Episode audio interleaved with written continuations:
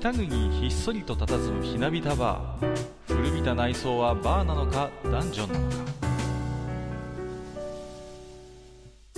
今宵も常連とマスターのよしな仕事が酒の魚だ。少しだけ耳を傾けてみませんか。愚者の宮殿の扉が開く。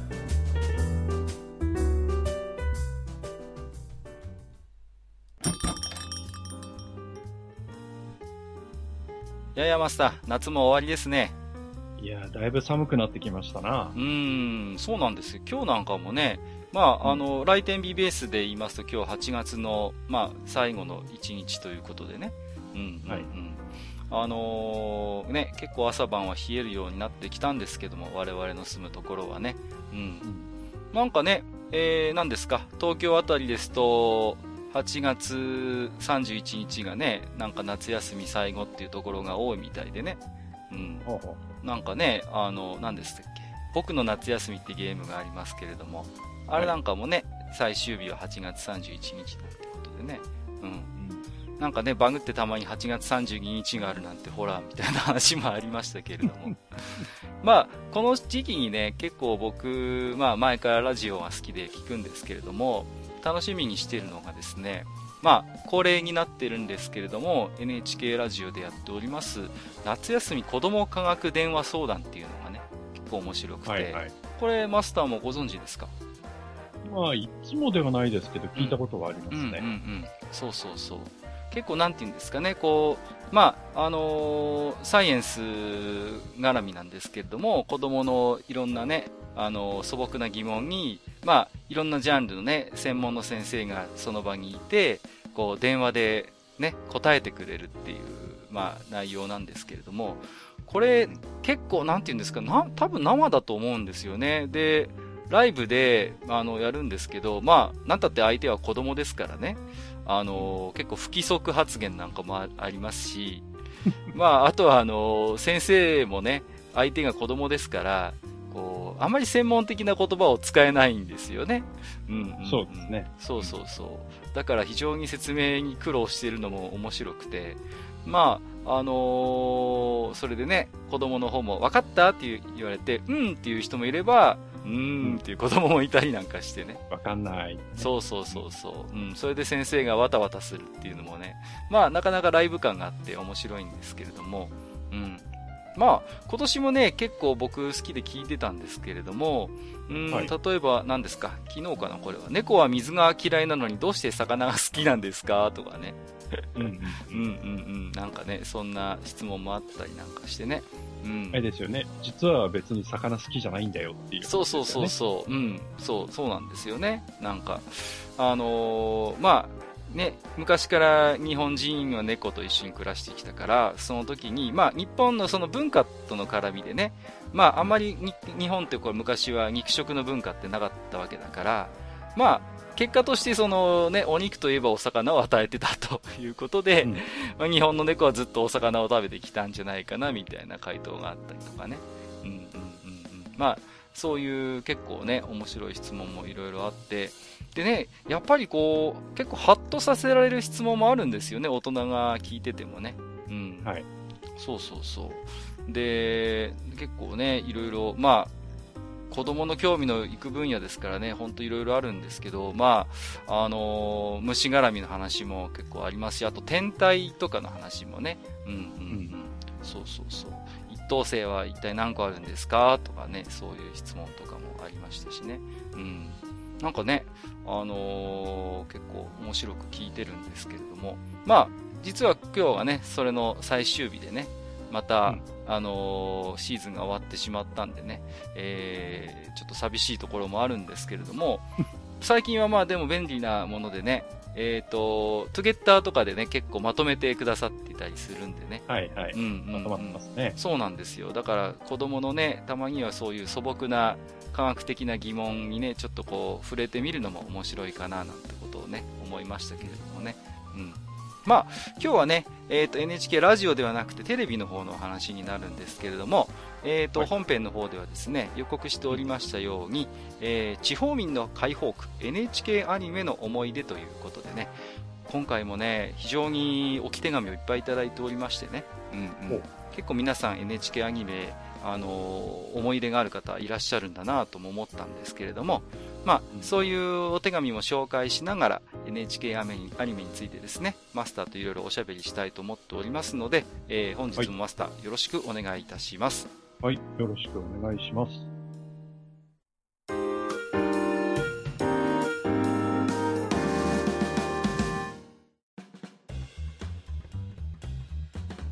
はい、えー、それではね、なんかね、あの、アニメの話は久々にするような気もするんですけれども、うんと、はい、まあ、前回もね、ちょっとお話ししましたけども、まあ、マスターも私も地方住まいということでね、うん、そうですね。そうそうそう。まあ、あのー、何ですか、まあ、こういうサブカルに親しんでますといろんなアニメの話題も出ますけれども、うーん、何ですかね、結構こう、こっちでやってなかったりするものも、まあ、ありますしね。うんうん。まあ、なんだか全国区みたいな話をし全国区みたいな感じで共通認識みたいに喋ってるアニメを全然見たことがないなんてことも、まあよくあることではあるんですけれどもね。そうですね。最近だとそれこそね、獣フレンズなんていうのは、うんうんうん。あの、地上波ではね、うん。もうこっちで本当つい最近のあの再放送で、うんうんうん、初めて地上波でやったぐらいでね。ああ、そうですよね。うん。はいこ。こっちなんか全然やらなかったですよ。もうだから、私なんかは結局お金を払って動画で見てましたからね。はい。まあ、そういうこともまあ我々珍しくはないんですけれども、うんと、まあ、そういう中でね、こう、やっぱり NHK でやっていたアニメというのは、これはまあどこでも基本的にね NHK が映る地域であれば見られたということでね、うんうん。はいはい、あまりそういう住んでいた地域によっての差というのはないのかなとは思うんですよね。うん。まあ、世代によってもちろんね、様々な、えー、違いはあるんでしょうけれども、まあ、そういう意味で言えば我々地方住まいの人間にとってみればね、こう NHK アニメというのは、まあ、あの安心してこう共通の話題として出せるというそういうところもあるのかなと思うんですよね。うん、あとはね、個人的には、まあ、私なんかは、まあ、あのなんですか、結構アニメとか好きでよ見たいんですけども、うーん、はい、結構ね、あの、親が厳しかったりなんかすると、あのね、いつもアニメばっかり見て、みたいなことも言われたりするんですけれども、まあね、なんて言うんですか、NHK でやってるっていうのがね、なんかね、こう、妙に免罪符になる時あるんですよね。不思議と。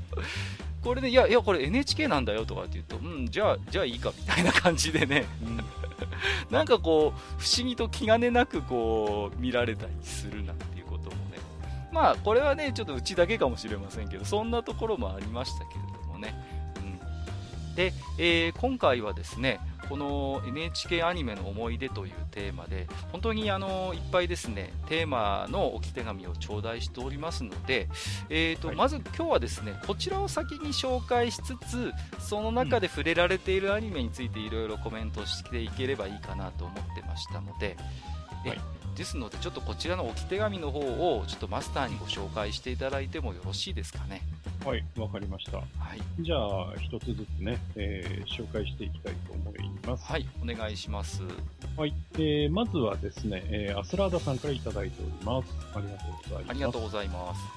えー、愚者の宮殿様宛てに Gmail では初めてお便りをさせていただきます。アスラーダと申します。えー、次回は NHK アニメ会ということで、自分の子供時代を振り返るような回になりそうで楽しみです。えー、NHK アニメの良いところは定期的に再放送されるところですよね。えー、忍たま乱太郎など、えー、当時の僕が見て覚えているエピソードを今の子供がリアルタイムで見ているのを見ると、えー、言い知れぬ感動があります。と前置きが長くなってしまいましたが、僕が NHK アニメで印象深いものといえば、不思議の海のナディア。ああ、出ましたね。来ましたね。来ましたね、一発目。はい。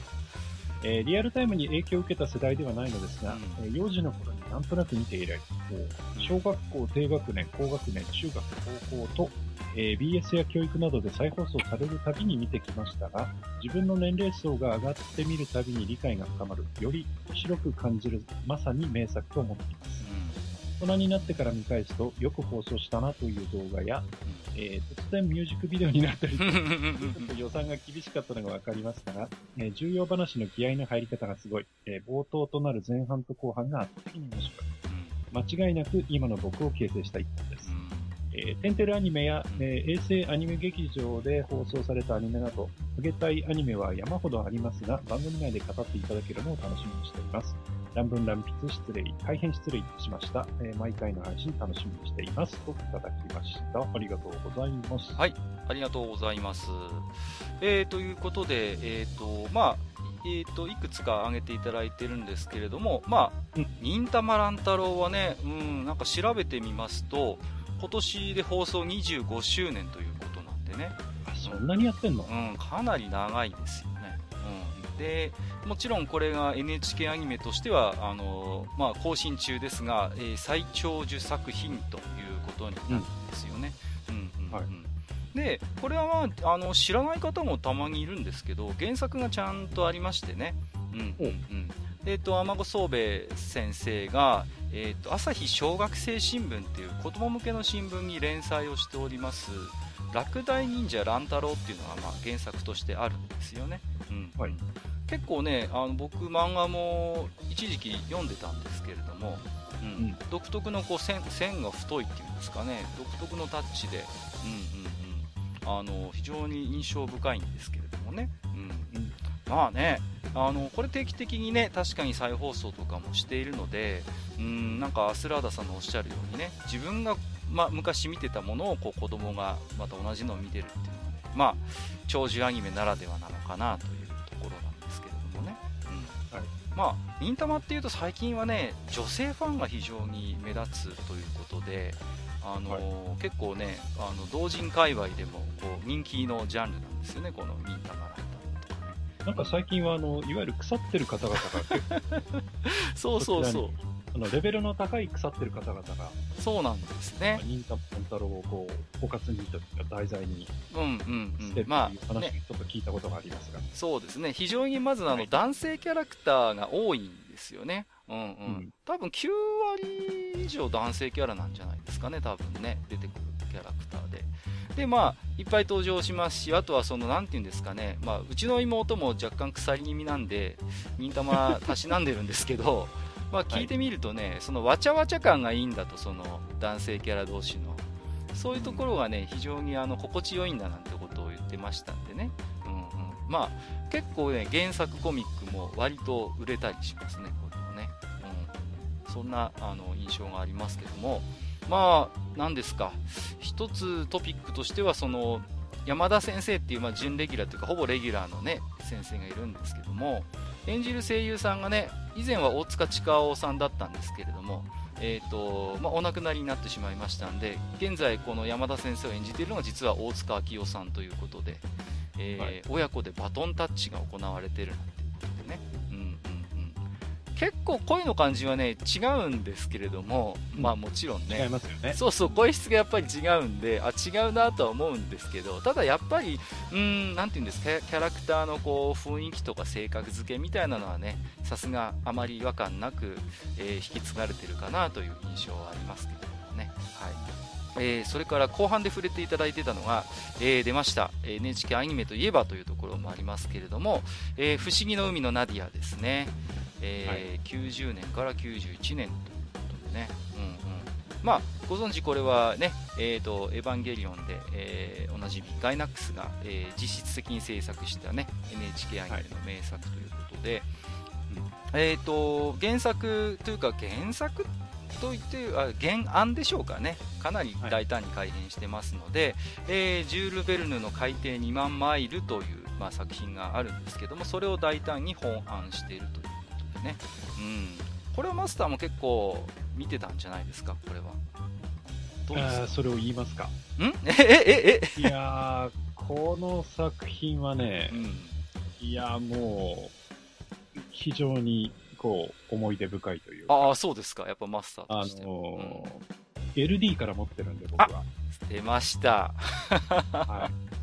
DVD じゃないですよ。LD です、ね。LD ってあのバカでかいやつねバカでかいやつですよ。はいやーどうでした？やっぱり最初に見た時から衝撃というかどういう印象だったんですかね？マスター的にはねいや、もう、あのーこの頃はね、うんあのーガイナックスっていうのはすでにあのトップを狙いがあうんって、うんうんえーもちろん僕らはね、あの、庵野秀明さんの名前も、えー存じ上げておりましたので、はいはい。えーそのガイナックスがね、うん。NHK でアニメをやると。でしかも、その、題材が海底2万マイルだとうん。うん潜水艦だと、うん。そノーチラス号だう。うん。という話でですね、で、こう、なんやら悪の、なんか3人組も出てるぞと、うんうんうんうん。そうそうそう。いうことでね、まあやっぱり最初から、あの、注目はしてましたよね。あでも、初回からもう僕は、あの、まあ、当時一人暮らしをしてましたが、あの、もうビデオを撮ってね、あ。うん。はい、もうきっちりチェックをするという 感じで見てましたね。これマスターも覚えてると思うんですけど当時あの湾岸戦争がありましてね、そうです。うんはで結構後半はあの伸び伸びになってた回とかありましたよねこれ確かいやそれで、うんえっ、と、まあ実際、えーまあ、ナディアをね、うん。えー全部の、えー回を、まあ、分けるとすると、前半の部分、うん。まあ、いわば、えー主人公たちが、まあ、ナディアとジャンが、えーまあ、ノーチラス号のクルーと出会って、ノーチラス号に乗り込んで、うん。まあ、旅をするうん。っていうのと、えーそこからノーチラス号を、まあ、図らずも降りて、えー実は無無人島でナディアと、えージャンが二人で暮らすっていう、まあ、島編と特に言われてる部分があって、はいはい、で、さらにその島編が終わった後、そのクライマックスの部分になだれ込んでうんいくわけなんですが、はい。えー正直、えー制作のペースがもうその前半部分で破綻してたんです。なんかよく聞きますねそれは。うん。で、えー島編は、こう、いろんな意味で、こう、いろいろひどいところがあってですね、うんうん。そうですね。えー正直その、アニメーションとして見た時の完成度っていうのは非常に低いものがあるんですよ。まあ全部の回とは言いませんが。はいはい。で、えーそれでも、その間、合間、合間っていうのは実は、その湾岸戦争があったことで、放送が止まってたんですよね、はいはいはい。で、本来の、えー放送期間がおそらく倍とかうん、うんうんそのぐらいまでその延期延期で伸びてたと思うんですそうですね。だから、僕らがよく言っていたのは、これ湾岸戦争なかったらどうなってたんだろうっていう。う んそうそうそうそう。まあね。島編の、その、こう、地獄を僕たち見てたので、うんうんうん。はいはいはい。で、いや、島編があんなに、あんなこう、ひどいことになっていたのに、その、えーもっとスケジュールが詰まって、後ろがもっと早いうちに来ていたら、うん果たしてどうなってたんだろうっていう。はいはいはいはい。そうですねだからそういう話は当時よくしてましたね。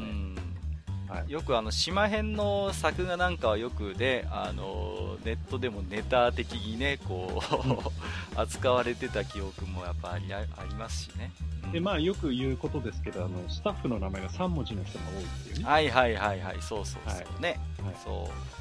なんかねいろいろそういうやっぱりちょっと回ごとのクオリティにはまあばからばらつきがあったなとは思うかなりありましたね。うん。まあその代わり、その、えー最終話でああるとか、その一つ前であるとかっていうのは、またものすごいその OVA 並みのもうん。のすごいものを出してくるんですけどね。気合入ってましたね、うん。はい。後後半やっぱりあっちこっちに、うん。その演出であるとかそういうところには、やっぱトップ臭さみたいなものっていうのはすごく見えてましたね。そうですね、はい。だから NHK アニメとしにしてはねやっぱりそういうなんていうのかなオタクが好みそうなやっぱりうん。テイストっていうのはやっぱりこう感じるところがありましたし、うん。はい。まあ繰り返しねアニメ誌なんかでもかなり、あのー特集組んだりなんかはしてましたんでね、うんうんうん。まあ、そういうのもよく覚えてるんですけども僕はねなんといってもこうオープニング曲がすごい好きで、あのーああ、はい、はい。森川美穂さんの「ブルーウォーター」っていう曲がねすごいこう、はいなんていうんですかねなんとも言えずこうしびれる曲でいい曲ですよね、うんいい曲爽やかでねすごいいい曲なんですよ。特にあの前半のああいう海洋冒険ロマンみたいなそういう雰囲気うんをすごいこう端的に表現している曲でうんうんで、なんていうのかな、ナディアのキャラクター的な魅力も非常にオープニングアニメで表現されていたので、うん、はい、やっぱすごい好きでしたね。なんかカセットテープ僕買った記憶があるんですよね。多分今もどっかにあると思うんですけどね、これもね。はい、うん。あとはね、なんだろう、うんと、キャラクターもいろんな魅力的なキャラがいたんですけど、僕はね、なんかこう、エレクトラさんがすごい、なんか、好きです。うん、なん、なんだろうな、うん、こう、恥ずかしい言い方しますけど、結構な、初めてアニメのキャラクターに恋恋をしたっていうかね、なんかそういう感情がありましたね、なんかエレクトラさんにね。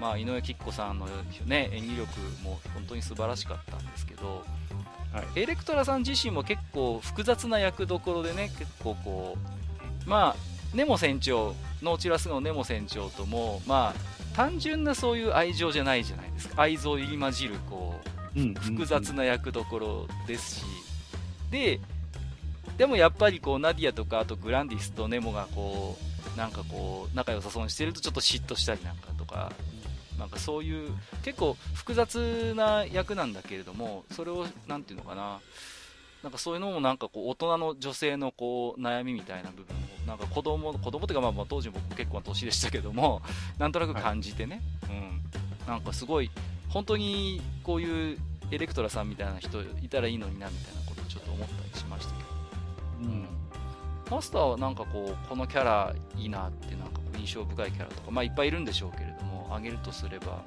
誰なんですか？うんまあ、そうですね、フェイトさんですかね。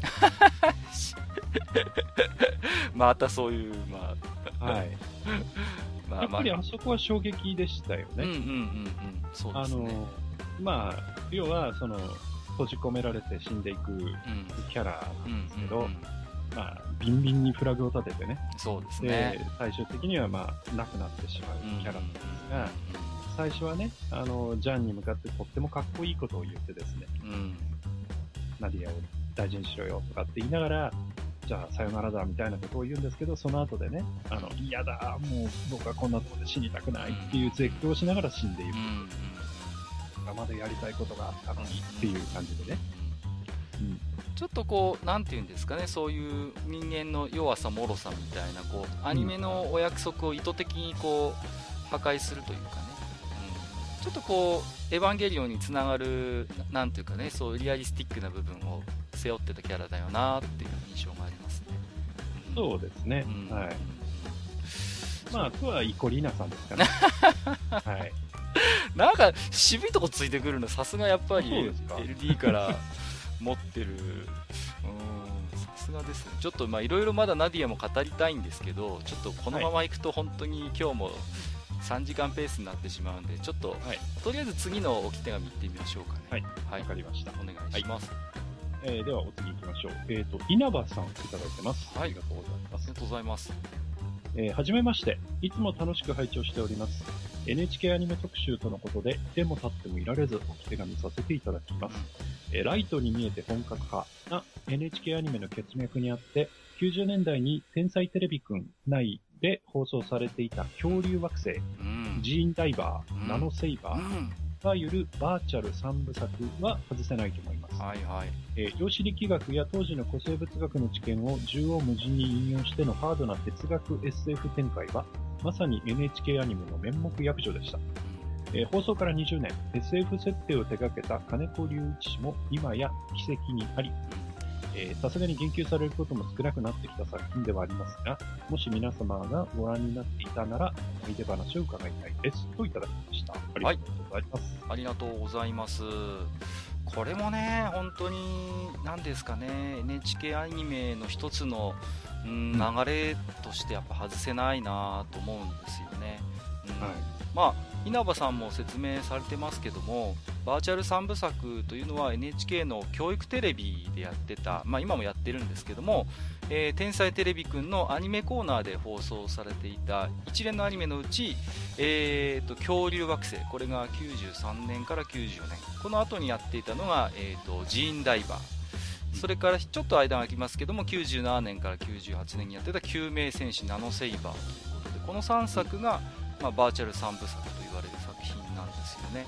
うん、でこれはあの純粋なアニメではなくてそのテンテレ戦士っていう、まあ、実際のねそのアニメ以外のコーナーに登場する、まあ、子供たちがいるんだけれども、まあ、彼らの、まああのー、実写とその CG をミックスさせたねもうそういう、まあ、当時としてはかなり早かった先駆的なアニメの作品という印象があるんですよね。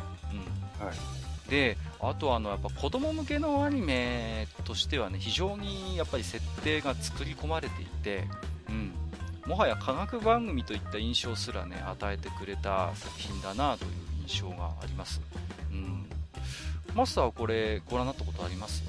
いや残念ながらねこの頃はもうちょっと見てないんですああちょっとねやっぱりそうですよね。世代的にももうちょっとあれかも。僕は結構ねドンピシャなんですよね。特にねジーンダイバーあたりはね本当に面白くてうーん何て言うんですか。当時のやっぱりそのえーと、科学的なやっぱり知見が稲葉さんもおっしゃってますけどもを本当にフル活用してるね NHK ならではの作品で非常にリアリティがあったんですね、うんうんうんうん、で夢中になって見てたんですけれどもただねあの番組内のコーナーっていう扱いだったんでこれねいつやってるかね追いづらかったっていう あの結局独立した番組じゃなかったんでやってる人、そうでない日がやっぱあったんですよ。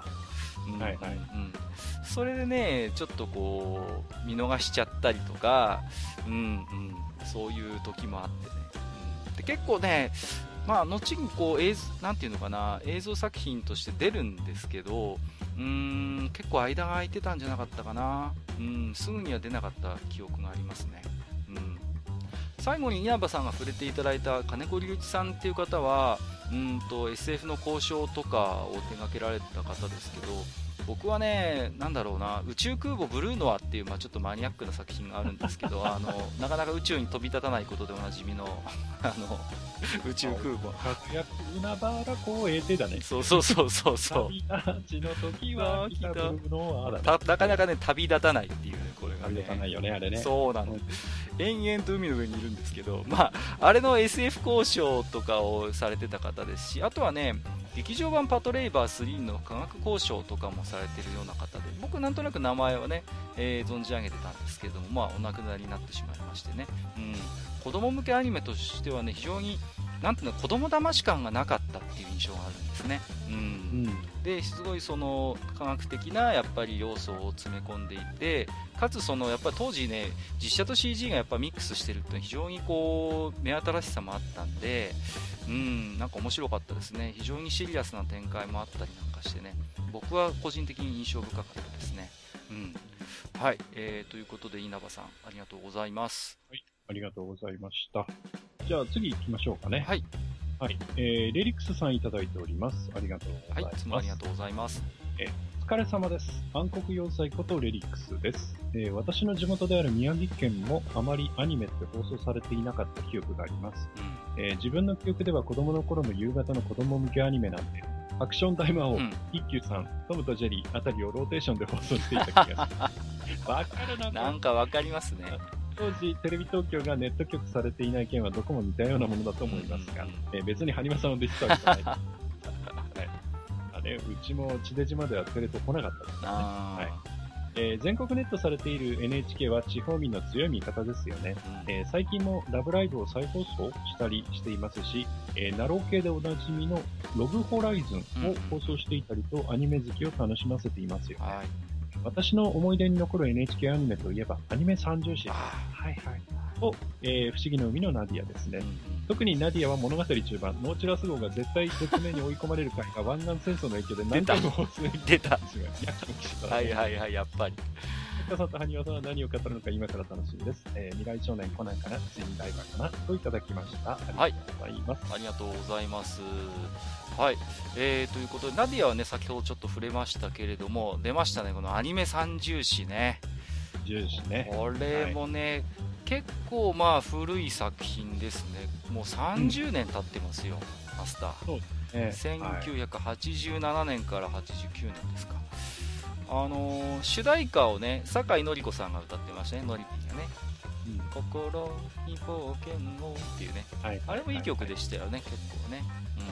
確か、あのー、え甲子園の入場テーマそうそうそうそう。な。りました。で当時結構アニメの曲が使われるのって珍しかったのでなんかちょっと話題になったのもなんか覚えてますけどね、うんまあえーとまあ、もちろんアニメ三重視は、えーと原作があるんですけれども、うんと私ね先にね原作読んでたんですよねこれってダルタニアン物語みたいななんか題がついてて、いわゆる三重視です、ね、いわゆる三重視です。そうそうそう。うんうんだから、あのね、びっくりしたのは、アニメ三重視って、まあ、もう30年前の作品ですからいいと思いますけど、アラミスが女性なんですよね。そうそうそう。そう。ね、原作では全然そんなことないんですけど、しかもアラミスって原作だとちょっと後半ね、あの、裏切ったりするんですよ。あ、そうなんだ。うんうん、ダルタニアンをちょっとね、騙したりするところもあるんですけど、うんか最後までいい人で裏切らないんで、あ、なんか違うなと思ってびっくりした記憶があるんですよね。うんうんうん。あとはね、あのーアニメ三重視で結構、リシュリューっていう、まあ、最初が出てくるんですけど、すげえ悪いやつに描かれるんですね。悪役みたいな感じで出てくるんですけど、世界史で学び直す、あ、結構この人有能だったんだなって後から気づくっていうね、こう、アニメの印象が非常に強いっていう、こう、なんか記憶がありますね。マスターアニメ三重視はご覧になってたんじゃないですか？えーっとね、僕はね、あの絵柄がダメだった。あ、あ、そうなんですか。あ、うん本当 僕ね、結構絵柄で選んじゃう方なんで、ああ、なるほど。うん。はいはいはいでね、あの、逆にそのアラミスが女性になってるっていうのが僕はダメだったんですよ。あはいはいはいはいはい。ああ、なるほど、で、ね。見てなかったですね。うんうんうんうんうん。マスターもで、、ゲーセンばっかり言ってました。そうですか。はい。あの、ギャロップが作ってるんですよね。だからちょっとね、こう、ギャロップ臭さみたいなのもやっぱあって、うーん、まあちょっとまあ、癖はありましたよね。確かにね。うんうんうん。なんかわかります。うん。あのーまあ子供向けに結構いろいろね、あのー工夫はされてましたよね。あのーヒロインでコンスタンスっていう日高のり日高のり子さんが演じたキャラがいるんですけど、原作だとね、あの人の妻になっててちょっとした不倫になってるんですよね。ダルタギアンとは道ならぬ恋になってるんだけどちゃんと独身になってましたからね。あよかったよかったっていう感じはありますけれども。はいはいはい、はそうですね。うーん。あとはそうだな。アニメさんでも、当時、やっぱりこの30種は結構その、いわゆるアニメ雑誌でも随分と取り上げられていたっていう記憶がありますよ。そうそうそうそう。かなり推してましたね。だからなんでしょうね。NHK が非常に大きなあの企画としてね立ち上げてた記憶があるのでまあ非常になんかこうアニメ関係者からもやっぱ注目はされてましたしうんうんうん。なんかねあの本当になんか調べてみるとこれなんか本案したのってモンキーパンチ先生らしいですよこれ。あ、そうなの？うんうんうんうん。本案を手掛けたのは。だからかなりそういう意味ではまあ大胆にあれしたんだなっていうね、うんはい。うん気がしますけどもね。はい。えー、ということで、えーありがとうございます。まだまだはいちょっとお手紙いただいてますのでね。はいいます。きましょうじゃあね、ちょっと先を急ぎましょうはい、かね。すいませんえー、お次ですね。えーと、この方はメロスマックスさんでよろしですかね？いですかね。はいもし違ってたら教えてください、はい。もし違ったらごめんなさい。えーメロメロスマックスと申します。えー地下91回を聞きました。うん NHK アニメの話です。えー私が子供の頃に見て、今でも覚え覚えているのは未来少年コナン。あえー今でもコナンと言ったら探偵じゃなくて未未来少年です。えーコナンと検索しても探偵ばかりで困惑しています。あはいはいえータイムリーなことに先月 Amazon プライム会員になったのですが、うんえープライムビデオに未来少年コナンがあったので、えー家族、えー子供2人と嫁、奥様ですね。うんで、えー現在10、現在12話まで視聴中です。うんえー海外ドラマ並みに続きが気になる展開はさすがの宮崎駿クオリティですごく楽しんでおります。うんえー子供の頃にはち尻叩きにあったコナンの尻がピカーッと光るシーンがとても好きです。えーそれと作業用ロボットのプラモデルがすごく欲しかったのを今思い出しました。緑色のやつそうですねえー本編の演出はちょこっとしたところで声に出して大笑いするシーンが多く子供たちも笑いながら見ています、えー26話まで早く見てしまいたいですが、えー見終わったらこのロスが怖いですというございますありがとうございます。えっ、と、未来少年コナンは僕はね、やっぱりささすがに再放送ですね、見たのはね。うん1978年の作品だそうですけれども、はい。えーまあ、ご存知の方も多いと思いますが、宮崎駿さんが初監督をされた作品にして、えー NHK 初のセルアニメーションという、まあ、本当に記念碑的な作品だったんですね。はい。うんで本放送時は視聴率があまり振るわなかった、なんか宮崎作品ってそういうの多いな。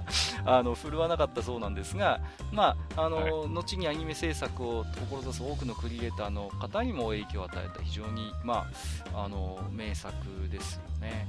うん。はい。あのなんですかね、僕もね、再放送で初めて見たのが結構いい大人になってからなんですよね。高校生ぐらいでね、初めて、あ、これが世に聞く未来少年コナンかと思ってね、見ましたけれどもね。なんでしょうね、こう、初期の宮崎駿の作品ってこう、ななんかこう、なんていうんですかね、教場臭さのない明るさがあって僕好きなんですよね、なんかね、結構。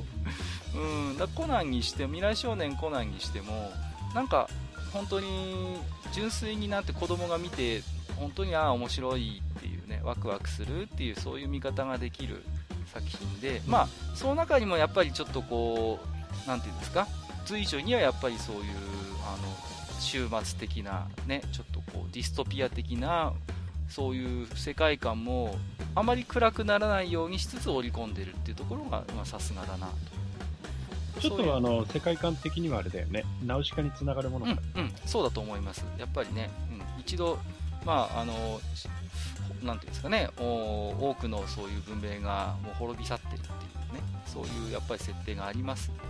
うんうんえー、と音楽をね担当しているのが僕結構クラシック好きなんで私はよく知ってるんですけど池部慎一郎先生って方が音楽を担当してましてね、うん。はい。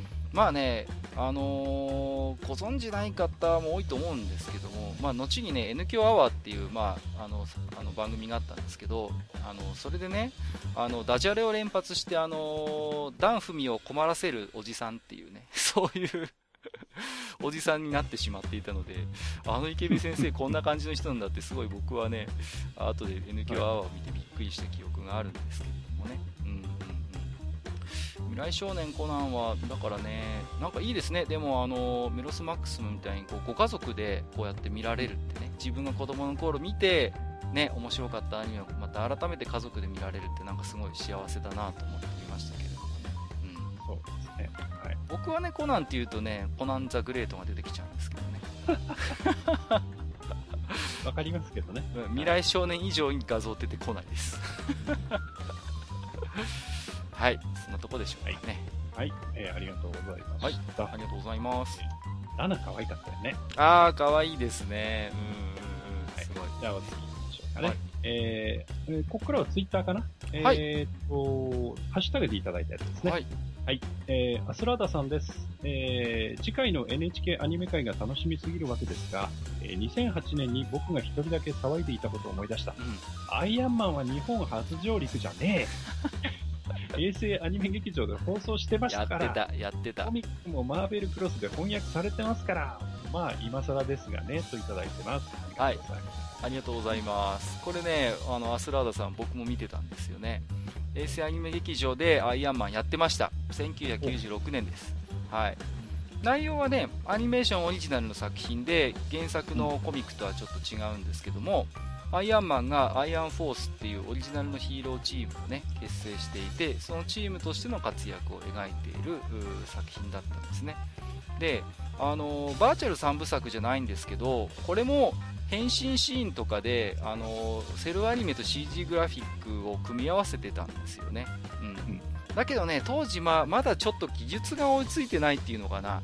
ちょっとこうね、変身シーンになるとね、なんか別のアニメかっていう思うぐらい、ものすごい違和感があって、ちょっと浮いてたななんていうね、記憶があるんですよね。うんはいで、まあ、アイアンマンに限らず結構ね、衛星アニメ劇場は、本当に意欲的なね、あのー作品を結構海外のものなんかもね、紹介して、えーくれていたのでね、非常にそういう意味でも思い出深いですね、私なんか。マスター、こう、衛星アニメ劇場とかなんか、これは見てたなとかなんかあります？いや、これは見てなかったかな。はいはいはい。はい。はい。うん、なんですかね、非常に、ううん僕なんかそうだな。あとはね、えーと、忍者タートルズとかも確か衛星アニメ劇場でやってた気がするし。そうなんですか。うんうんうん。あとはね再放送も多かったんですよね。あのー、地上波でやってたやつの中で評判の良かったものをこう衛星劇場でやってくれたりとかね。そんなことも。NHK のアニメって、うんうん。すごい再放送してくれるんだけど、はいはい。そのまあ、さっきもね、カッカちょっと言ってたけど、うん、あのその再放送の時間帯がさ、うんうんうん、バランバランでさ、そうそうそうそうそうあの繋がんなかったりするんだよね。そうなんです。しょっちゅう動くんですよね。うん、NHK の宿命なんですけど、やっぱ甲子園とかやってる時期とかはもうバリバリ動きますしね。うんうん、そうでなくてもやっぱりなんかね不規則だったりするところありましたよね。本当だからコナンなんかはね、うん、本当意味不明だった。そうそうそうそう。結構、わかんない。そう、ストーリー展開早いんですよね。うんうん。しかも飛んだりするから、そうそうそうそう。全然話についていけなくて。うんうんうんうん。わかりますね。取り残される感がありますよね。そうそうそう。うん、なんかそれは覚えてますよ。私も。はい。はい。えー、アスラーダさん、ありがとうございました。はい、はい、ありがとうございます。えー、お次、えー、ニナッチさんいただいてます。はい、ありがとうございます。えー、ありがとうございます。えー、間違いなく世のお兄さんたちを狂わせた3作、カードキャプターさくら、飛び勇み、不思議の海のナディア、特にカードキャプターさくらはあかんやつや、個人的には衛星第一で、えー、見ていた記憶が強いかな、モンタナ・ジョーンズとか宇宙船サジタリアスとか、はいはいはい。はい、ありがとうございます。まあ、外せないでしょうね、カードキャプターさくらもね。うん。えっ、ー、と、2回やってますよね。えっ、ー、と、うん、1期がクローカード編、98年から99年。翌年に、えー、桜カード編ということで、実はあの、2018年、来年の1月だったかな。えっ、と、カードキャプター桜のクリアカード編が放送予定ということでね。うんうんうん。まあね、なんて言うんですか、子供向けのアニメが結果として大きなお友達を量産してしまった非常に私は罪深いアニメだと思ってますけれどもね。うん、うん。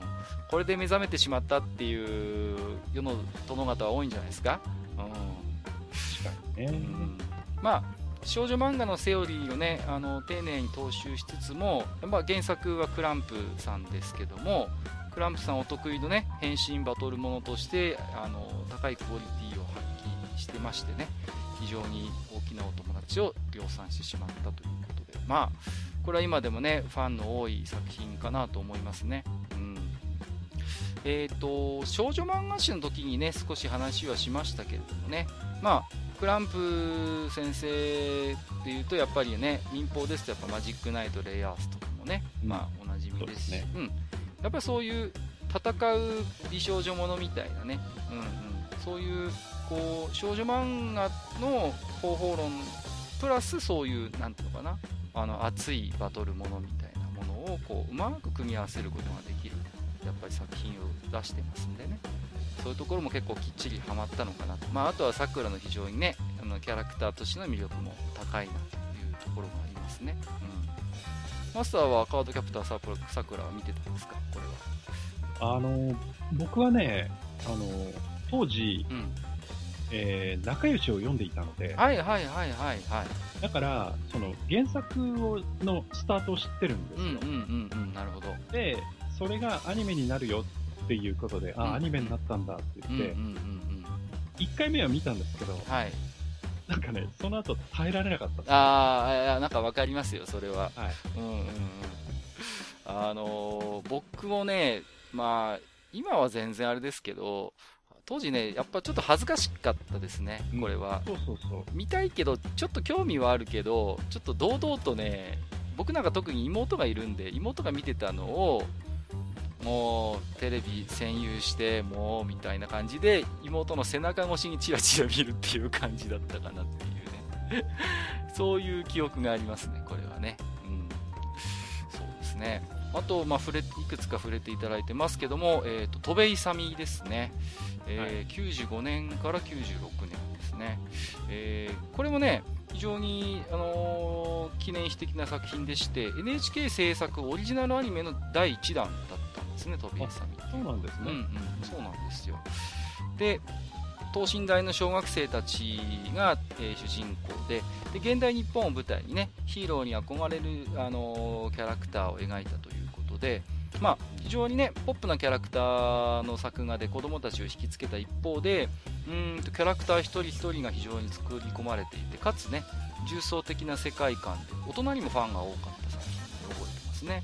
あの浅利義人先生も非常にあのプッシュしてましてね一時期戸部勇の絵をいっぱい描いてたななんていうのを僕なんとなく覚えてるんですけどね、うんうんうん、これは僕ねハマりましたね戸部勇は、うん、なんなんですかね。こう、うんと、悪役の人たちにもリアルがあるところがすごい好きで、こうね、なんか大きな商社かなんかの役員とかなんですよ、みんな役あの悪役がね、確か、天狗党の一味がさ。で、昼の顔もあるんですよね、なんか会社の役員だったりサラリーマンだったりするんだけど、あのー、その実実は悪役ですみたいなところがあって、うんうん、なんかね、そういうこう、なんていうんですかね、悪役のキャラクターも非常に丁寧な設定があったりするあたりが、なんかね、好きだったんですよ。すごいリアリティがあって、僕、戸部勇の世界に行きたいなとかちょっと思いましたもんね。まあもう当時僕もいい大人でしたけどもね。うんうん。これマスター見てました？戸部勇戸部勇はね、95年って何やったかなうん、あんまり記憶がないあ、本当ですか。これはね、名作ですよ。うん。まあちょっとね、好みは分かれるかなっていう感じはしますけどね、うん、非常にマッドハウスの匂いがすごいするので あの世界観がいけるんだったらありかなっていう気はしますけどもね。うん、そうですね。あと、えー、っと、ニナッチさんに触れていただいてるのあ、そうそう、えー、っと、モンタナ・ジョーンズですね。はい。94年から95年ということで、うんと、これはね、視聴当時からどこか日本のアニメじゃない雰囲気がまああったなっていうことで、まあ、それもそのはず、イタリアのね、アニメ制作会社との共同制作でしたね。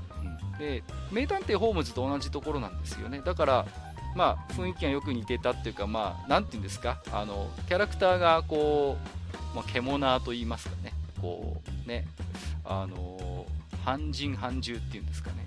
そうそうそうそう。だから、メンターテホームズ非常によく似てるなという印象がありますね。うん。オープニングとエンディングをね、アルフィーが歌ってたなっていう、ね。そう。結構かっこいい曲でしたよ。うん。えー、っと、あとはね、なんだろう、覚えてるのは、悪役側にゼロ教とニトロ博士っていうのがいてニトロ博士がいつも言うんですよね最後失敗した時にね。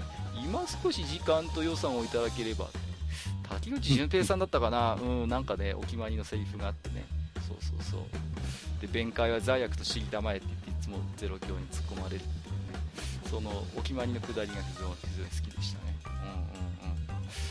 で、えっと、モンタナ・ジョーンズが新作のアニメ枠としては、えっと、総合テレビとしてはこれが一旦一区切りで最後になったんですよね、うん、で戸部勇からは教育テレビ枠になっているっていうちょっと区切りになってたりするんですよね、うん。はい、マスターはモンタナ・ジョーンズよりは名探偵ホームズなんじゃないですかどちらかというと。そうですね、うんうん、やっぱりこうミセス・ハドソンにはいはいはい、はい、決めいてた口なので。はいはいはい、そうですよね。はい、ホームズの方はね、えっ、ー、と、まあ、なんとなくね、あれですけど、まあ、モンタナ・ジョーンズの、まあ、なんて結構世界各地を旅するっていうかね、まあ、インディ・ジョーンズのまさに、あのー、流れなんでね、うんうん、日本とかにもなんか確か来てた記憶がありますね。うん、あと、えっ、ー、と、宇宙船サジタリウスはね、NHK のそれこそ衛星アニメ劇場枠でやってたんですけど、これもともとテレ朝の制作でした、テレ朝ですよね。うん、うん、そうそうそうそう。まあ、ちょっとだけ触れるとエンディングテーマの「夢光年」が僕大好きでこう、はい、いい曲なんですよね、うん、ことあることに言ってますよね。そうなんですよ。僕ね本当に好きなんですね、うん、いい曲だなと思って。まああのー、過去の自分の恥をさらすようであれですけどね歌ってみたとかで歌ったこともありますけどね、うん、やってましたね、うん、はい。まあ、あとこのアニメで初めてラザニアという食べ物を知りましたね。はい、えー、ということで、こんなところでしょうかね、ニナッチさん、ありがとうございます。はい、ありがとうございます。まあね、このお兄さんたちを狂わせた3作っていうのについてはね、若干異論もありますが、あ、まあ、本当ですか、ね、おはい。まあ、それはまた後で話しましょう、ね、あ、本当ですか？わ、はい、かりました。はい。えー、じゃあ、お次行きましょう。えー、天ぷらナイトさんいただいてます。はい。えー N えー次回は NHK アニメと聞いて、えー、さくらとか、いさみとか、ナディアとかは誰か言ってそうなので、あえてテンテレ枠で押す。えー恐竜惑星、ジーンダイバー、ナノセイバー、アリス SOS、アリス探偵局。えー初期のものしか知らないので、これ以降は他の人にお任せします。といただきました。ありがとうございます。ありがとうございます。さすがテンプラナイトですね。もう予測がバッチリハマってましてね。もう桜イサミナディア出ましたけれども。えっ、と、触れてない番組として、アニメとしては、アリス探偵局とアリス SOS ですかね。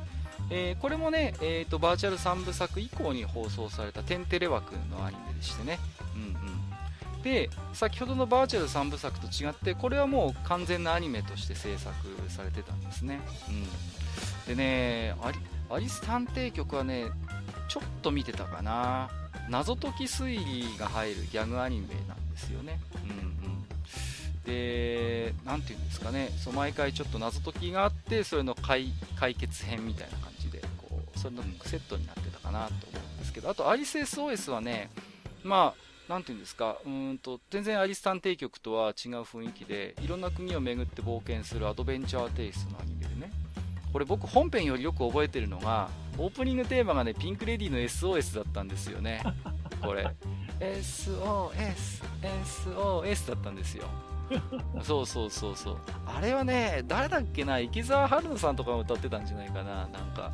うん。で僕なんかおーピンク・レディーだと思って聞いてたんですけど、まあ、知らない世代には非常になんか新鮮に逆に聞こえたっていうことでね。そうでしょううんね。うんうん。そう乙女のピンチですからねなんとってねうなんかね非常にあの覚えてます。そういう。残念ながら本編の方は僕もほとんど覚えてないですね。アリス SOS はね。ちょっと見てた記憶はあるんだけどオープニングアニメの印象が強すぎて。すみません。あんまり語れないですこれ。はい、はい。えーはい、えー、天ぷらナイトさん、ありがとうございはいました。ありがとうございました。えーと、次が、えー、テーマの置き手紙は最後かな。はいそうですねはい。えー、骨コライダーさんいただいてます。はいありがとうございます、えーありがとうございます。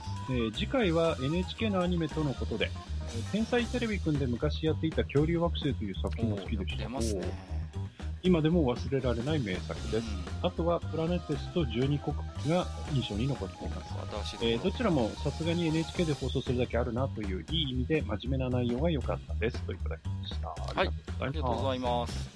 えっ、と、プラネテスは2003年から2004年ですか。えっ、と、はい漫画家のね、雪村誠さんのデビュー作ですね。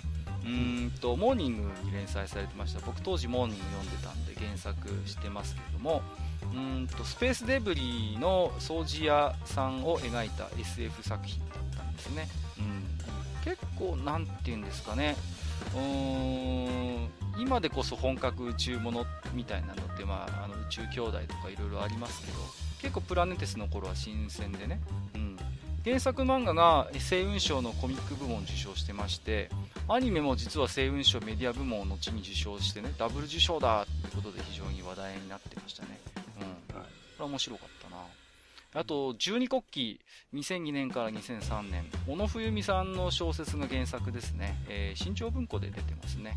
えーと、中国風の異世界をね、舞台としたファンタジー小説で、これは僕はね、追っかけてました。見てましたね。アニメ版がね、39話あって、全部で、その後ね、第2シーズンの制作が発表されたんですけど、確かね、5話か6話ぐらいで終了してるんですよ。あらら。うん、でね理由としては原作がね実はまだこれ未完でして継続してるんでなんか伏線とかストーリー展開にちょっと未完な作品なのでどうしても限界があるっていうそういう説明があった記憶があるんですよね、うん、で,、まあ、で先ほど言ったように原作小説が未だ、えー、と継続中なので、まあ、ちょっと NHK で再始動をぜひしてもらいたいなってそれをすごい期待しているアニメですね、うん。はい。エンディング曲僕なんか曲の話ばっかりしてるなあの月明風鈴っていう曲がすごい好きです。かっこいいんだよこの曲も。すごいいい曲なんですよ。もう有坂美香さんってシンガーが歌ってるんですけど。うんうんうん。すごい。これは僕 CD 買いましたね。これは。うん。なんか覚えてますね。うん。はい、えーということで、えー皆様からですね。ちょっとなかなかちょっといっぱいいただいたので、個々のアニメについてね、あんまり時間を取って語れませんでしたけれども、えー NHK アニメについてのおき手紙いただきましたけども、まあちょっと我々もね、少しこう、うん。話をしたいなというところで、うん。まあ今日出てない中で私が思い出深い NHK アニメ、まあいろいろあるんですけども、古いところでいくとね、あの記憶に残ってる太陽の子エステバンっていうはいはいありまして、そうそうそう。この辺りから僕の記憶があるんですよね。うんでなんとなくこううーんなんていうんですかね。非常にこううーんなんていうんですかね。うん、これも確かね日本だけじゃなくてどっかと共同制作だったんですよね。あフランスなのかな、今見たら、うん、で非常にこうなんていうか印象深くて。でオープニングのナレーションをねあれなんですよ。あのジョー達也さんだったんですよこれ確かそうでしたっけ？そうそうそう。それでねすごいそっからも引き込まれるんですよ。ぐーっとこうね。かっこいいからね。そうかっこいいから。おなんだかっこいいと思って。そうそうそうそう。それでね記憶にあるんですけど。あとはねスプーンおばさんとかですね。はいはい。うん。ありましたね。そう。あのーちっちゃくなっちゃうんですよねこう、はい。で背中にスプーン背負って奮闘するっていうね。うん前もなんか話した気がするんですけどオープニングの曲がねまんまボンジャックっていうこうあの逆逆。逆ですね。はい。すいません。そうそうそう。逆ですね。スプーンおばさんのオープニングの曲を後にあのえー、とアーケード版のね、えー、とボンジャック。ですね。マイティじゃない方の、えーボンジャックがもう丸々パクってる。パクパクってるんだろうな。なんかわ許可はもらってたのかもしれません。すみません。詳しいことは分かりませんけどもまんま一緒でスプーンおばさんじゃんと思ってたのとあとはそうですねえー、と手塚プロが確か作ってたと思うんですけど青いブリンクとかね、うん。ありまかける。くん勇気をあげるとかっつってこうね耳のところから間から球を出すね。あのーバスに乗ってねあのー旅をするっていうなんかそんなあれでしたね。あと今日出てなかったなと思ってやっと安心宇宙旅行出てないなはいはい。出てなかったですね。そうはい。僕の中ではひたすら椎名ヘキルをめでるアニメとしてこう、これはそうですね。はい、あの頃は本当にある種の絶頂期だったんじゃないかなっていう気がするんですけれども、うん、ちょっとね変わったところでいくとアガサ・クリスティの名探偵ポアロとマープルっていうのをやってまして、うはい。ーんとまあこれ僕結構ミステリー好きでアガサ・クリスティの作品って、まあ、結構読む読んでたんですけども原作ではね、まあ、ポアロエルキュール・ポアロもミス・マープルも、まあ、アガサ・クリスティが生み出した名探偵ですけれども、あのー全然リンクしないんですよこの2人って原作だと、うん、全然ふ接点がないんですねこの2人の名探偵って。だけど、はい。このアニメが新鮮だったのは間にねメイベルだったかななんか主人公の女の子みたいなのオリジナルのキャラクターがいてその子を介してポアロとマープルが同じ時代に生きてるんですよ、うん、接点があるんですねその子を介して。そうそうそう。それがすごい新鮮でしたね、うん、同じ世界観にアガサ・クリスティの名探偵2人がこう共演、まあ、ある種共演してるっていうね。個人的にはすごいああこんな手があったかみたいな感じでね、うん、非常に私個人的には楽しめました。まあ名探偵ポアロっていうとどうしても NHK ですと実写ドラマの方が有名でね。あのー熊倉和夫さんの声のねや,、あのーやつが有名ですけども。あのー里見幸太郎さんがポアロの声演じててそこだけはちょっとなかなかね あのー慣れるのに時間かかりましたけれどもねはいうん、まあ、ダンジョンズドラゴンズっていうのもありますけど、これは触れないでおきましょうかね。はい。ね、あの、はい非常に、まあそんな感じでした。まあ、私が思い出深い NHK 向いて大体こんな感じですけど、マスターの方は何かありますか？こそうですね。あのーまあ、えー、タイトルがね、今出てないもので、えー記憶にあるのは、まあ、ニルスの不思議な旅とうか、ああ、名作ですね、あれもはい。はい。あと、走れジョリー。まあ、この辺は、要は古い方ですね。はいはいはいはい。はい。走れジョリーなんていうのは、あの、アニメそのものよりも、あの、マッドテープで覚えてます。そうそうそう。はい。ネタにされるんですよね。はい。走れジョリーはね、うんはいあの、ジョリーのお腹が空いたら空いたら僕も半分こっていうね。そうそうそうそう。そういう、あのテープにありましたようね。ん、ありましたね。どっちかというとそっちで覚えてる。はいはいはい。で、あとですね、うーん、まあ、さっきね、えー、うんニナッチさんが、えー、まあ、心を狂わせた、うんうんうんえー、サンスっていうところを、はいはいまあ、ちょっと、えー、シシサクラとトベイサミとナディアっていうふうに挙げてましたけど、はいはいはい。僕はね、まあ、カードキャプターサクラはそうだと思うんですけど、後の二つについては、いや、ちょっと違うかなと思ってて、まあ、おこれは、まあ、年代的なものもあるのかもしれはないいですけど、はいはいはい。何が入ってくるんですか？マスターで、的にあとの二つ、一つは、あの、さっき、まあ、カッカも挙げてましたけど、ヤッツアンシングはいはいはいはい。が入ってきて、うん。で、ラストの一枠は、うん。えっ、と、ヤダモン。あーあったねはい。はいはいはいはいヤはいはいダモンが。入るかなっていうふうにちょっと思いますね。あー、あれも可愛かったもんね。うんうんね。金井美香さんなんだよ。そうですね。そう、魔女っ子。うんはい。であの、変身というか、あの、髪の毛がこう、蝶の羽になって、そうそうそうそうね。可愛かったね。うんはい。そうですそのね。辺がやっぱり、えー、印象的かなと思うんですが、まあ、今回ね、えー、ちょっとお便りではいただかなかったですけど、ヤダモンはちょっと触れておきたい。うんそうですね。うんねヤダモンってなんかあれですよね。最初ちょっとラップみたいな感じの曲でしたよね。そうでしたっえけ違いましたっけ？違ったかな？そこまではちょっと覚えてないな。敷いてとか違ったかな違う曲かもしれない。ごめんなさい。ちょっと記憶が曖昧ですけども。金井美香さんの演じてた、えー、とヤダモンは非常に私は印象深いですね。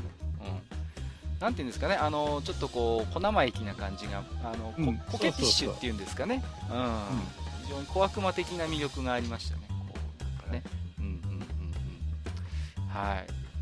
ありがとうございます。うーんと、で、まあ、NHK アニメについていろいろ今日はお話をしてきたんですけれども、まあ、僕いろいろ思うんですけど NHK アニメの妙はねやっぱりオープニングとエンディングアニメにあるんじゃないかなっていう気がしてるんですよね。うんはい。でまあ民放のアニメとかと比べてみたときにやっぱりねオープニングとかエンディングに非常に力が入っている作品が多いっていうそういう印象がすごいあるんですね、なんかこう。まあ、大事にはしてるでしょうね。うん。うんうん。やっぱり非常に手抜手抜きじゃなくてこうね。うんうん。で頻繁に結構変わったりもしたしこう、うん、そういう印象があります。でなんていうのかな。これはねあのあちょっとアニメから外れるんですけど元祖オープニング詐欺じゃねえかなって僕は思ってるのが、あの地球防衛軍テラホークスっていうあの あのパペットアニメーションがありましてねあの、はいはいはい。そうそうそうそう。まあ、あの、作ってるのは、あの、サンダーバードでおなじみのね、あの、ところジェリー・アンダーソンですね。ゼイ・アンダーソンの作品なんですけど、なぜかこれね、日本版にはね、日本版オリジナルのアニメがつくんですよ、オープニングに。オープニングね、おつきますね。そうそうそう。あとエンディングにもつくんですよ。これがね、めちゃくちゃかっこいいんですよね。こう。あの、リリーズが歌ってるんですけど、ギャラクティカスリリングだったかな、確か。そうそうそうす。っげえいい曲なんですよでもうぼ僕ね何の最初準備もなしにテラホークス見たんですよでうわ何このオープニングめっちゃかっこいいと思ってうん。すっげえこれ面白いだろうなと思って本編始まったらなんだこれっていうねあのそうそうそうそのあの落差たるや ネイバーギブアップですよね。そうそうそうネイバーギバーテレテレテテレテレテテンあ始まったと思ったらそうそもう急になんかさこうなんかなんだこの闘神はっていうねちょっとこうなかなかなかなかのあのぜひねちょっとご存知ない方はねぜひ地球防衛軍テラホークスのオープニングから本編の下りをね見ていただきたいなと思うんですけどもう。でも、あれですからね、テラホークスは非常にあの、まあ、日本のアニメにとっても、ん。その重要な位置を占めていて、はいはいはい。あの、このテラホークスの、まあ、なんていうんですか、原案というか、うんうん。えーそういうものを作ってる中で、えー使われなかった、まあ、ポシャっちゃった企画があって、うんうんうんうんうん。それが後のガンダムにつながってるんで。そうそうそうそうなんですよね、はい。うんうんうんだから、あの、まあ、よく出てくる軍曹とかいう、あの、丸いロボットそうそうそうそうがいっぱい出てきますけど、はい、いろんな個性的な18号とか出てきますけど、おそらくあれが、その、うん本案してハロになってるそうなんですよね。うんうん。んそうそうそう。あの、まん丸のね、そう、うんロボとか。随所になんとなくこうね、見えるんですよね。あの、地球連邦軍の制服とかも、テラホークスのコスチュームが元になってるんじゃないかとか言われてますし、うん、随所になんとなくこうね、あの、ガンダムに影響を与えてるんだろうなっていうのはなんとなくこう、分かったりはするっていうところがね。そうですね。うん。まあ、はい。そういう見方もできる、あの作品でしたんでね、うんうん、個人的にはねすごいあの思い入れがありましたね。えっ、とあとはまあねまあ素朴な疑問としてこうねこう NHK アニメでもあのまあ基本的に NHK はもちろん CM がないじゃないですかうん。それでも結構な頻度でアイキャッチ入ってるアニメ多いんですよね実はねああ、入ってますね。うんうんうん、あれがね、なんでなのかなっていうことを、ちょっとこう、子供の頃はね、不思議に思ってたんですよね。だってこ、れ、その未来少年コナンの時はもう入ってるんじゃん。入ってます、入ってます。そうなんです。アイキャッチ入ってるんです。そうそうそうそう。A パート、B パートがあるんですよ。もうあの当時から。で、これなんでかなとか、いろいろ考えるんですけど、一つはやっぱり、こう民放で放送することを一つ想定してるのかなしてたのかなっていうことも思うんですよね。うんうんうん、まあ最近結構あの NHK 側も民放作品の再放送とかするじゃないですか。やりますね。うん、はい置き手紙でもありましたけど、ラブライブもやりましたし、うんあと、軽音とか、進撃の巨人とかもやってたんじゃないかな。うん、そうなんだ。そうそうそう。だから、割とその NHK と民放で、特に再放送に関して言うと、垣根がこう低くなっているのかなというところも感じるんですけれども、あとはね、あのー調べてみますと、やっぱアニメ制作サイドのやっぱり都合というか、そういうのもあるみたいですね。やっぱりこう。うん、民放でのそのスケジューリングというかやっぱりそういうノウハウみたいなものをやっぱり持ってるんでやっぱりその A パート B パートみたいな感じで作るのが一つこうセオリーといいますか。だからやっぱり間にブリッジとしてやっぱアイキャッチが入った方が何かと具合がいいっていうのはやっぱりあるみたいですね。うんうんうん。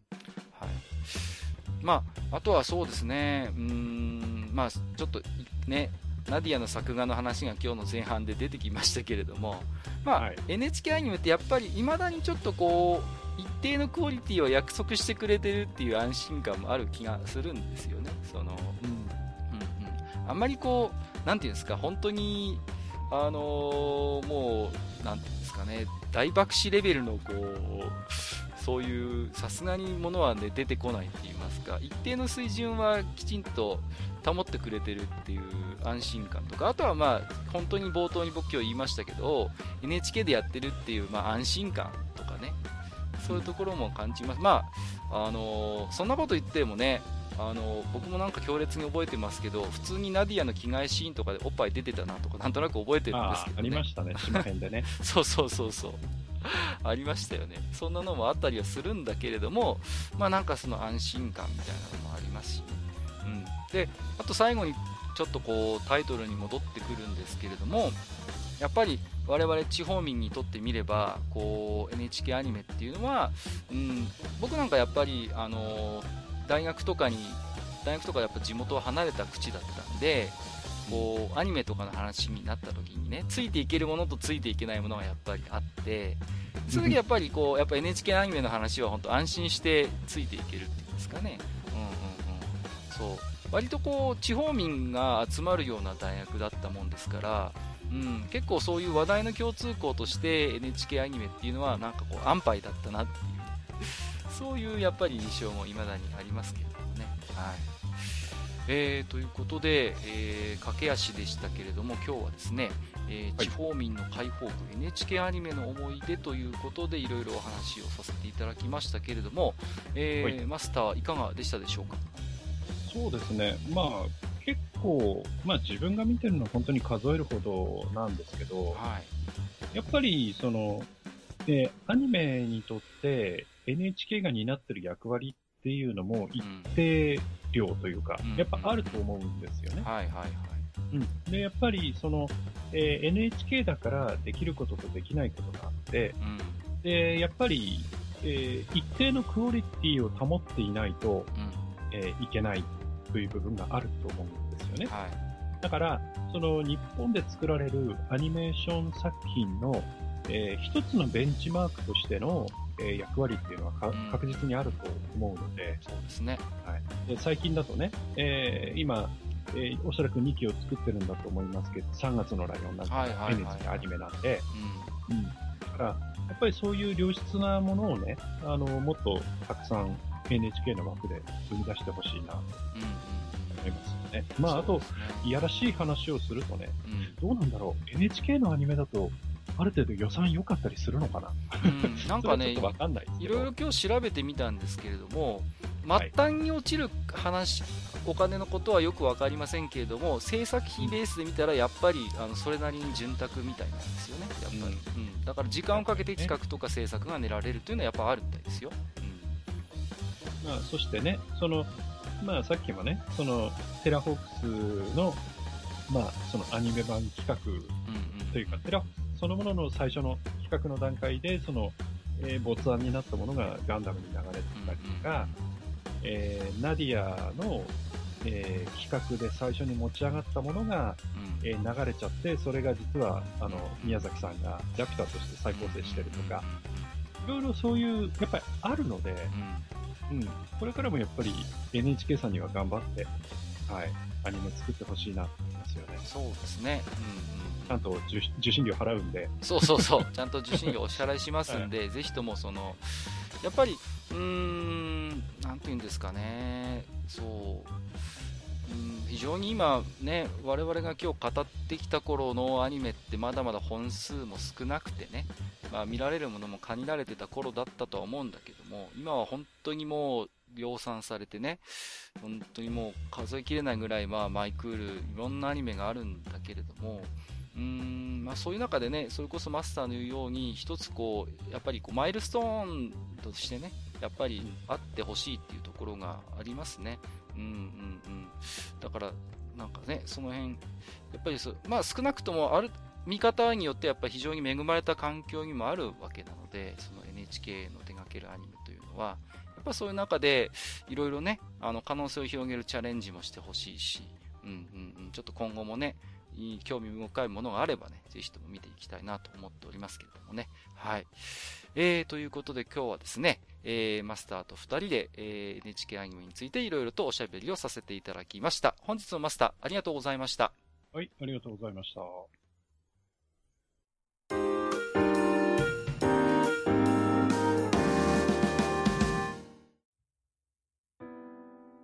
はい、えー、それではね、えー、今日は、えー、いっぱいテーマの方でも置き手紙紹介させていただきましたけれども、えー、もちろん、それ以外にも、えー、と、数々置き手紙いただいておりますので、え、こちらの方紹介していきたいと思いますよ。はい。えー、まずは北上さん。え、初投稿です。いつも配信楽しみにしております。ありがとうございます。えー、地下91階、萩和さんのサクレレモンなんて聞いたことがない問題ですが、問題になっている。えっ、と、私も学生時代、アイスクリームの卸屋でバイトするまで、サクレレモン、過去通称サクレの存在を知りませんでした。うん。我が家の夏場の定番は、先端のコーヒーフロートかイチゴフロート。はいはい。いつもアイスを買ってくれる祖母は、一度孫に喜ばれたら絶対に同じものを買い続ける人だったので、違う商品を試す機会があまりなかったのかもしれません。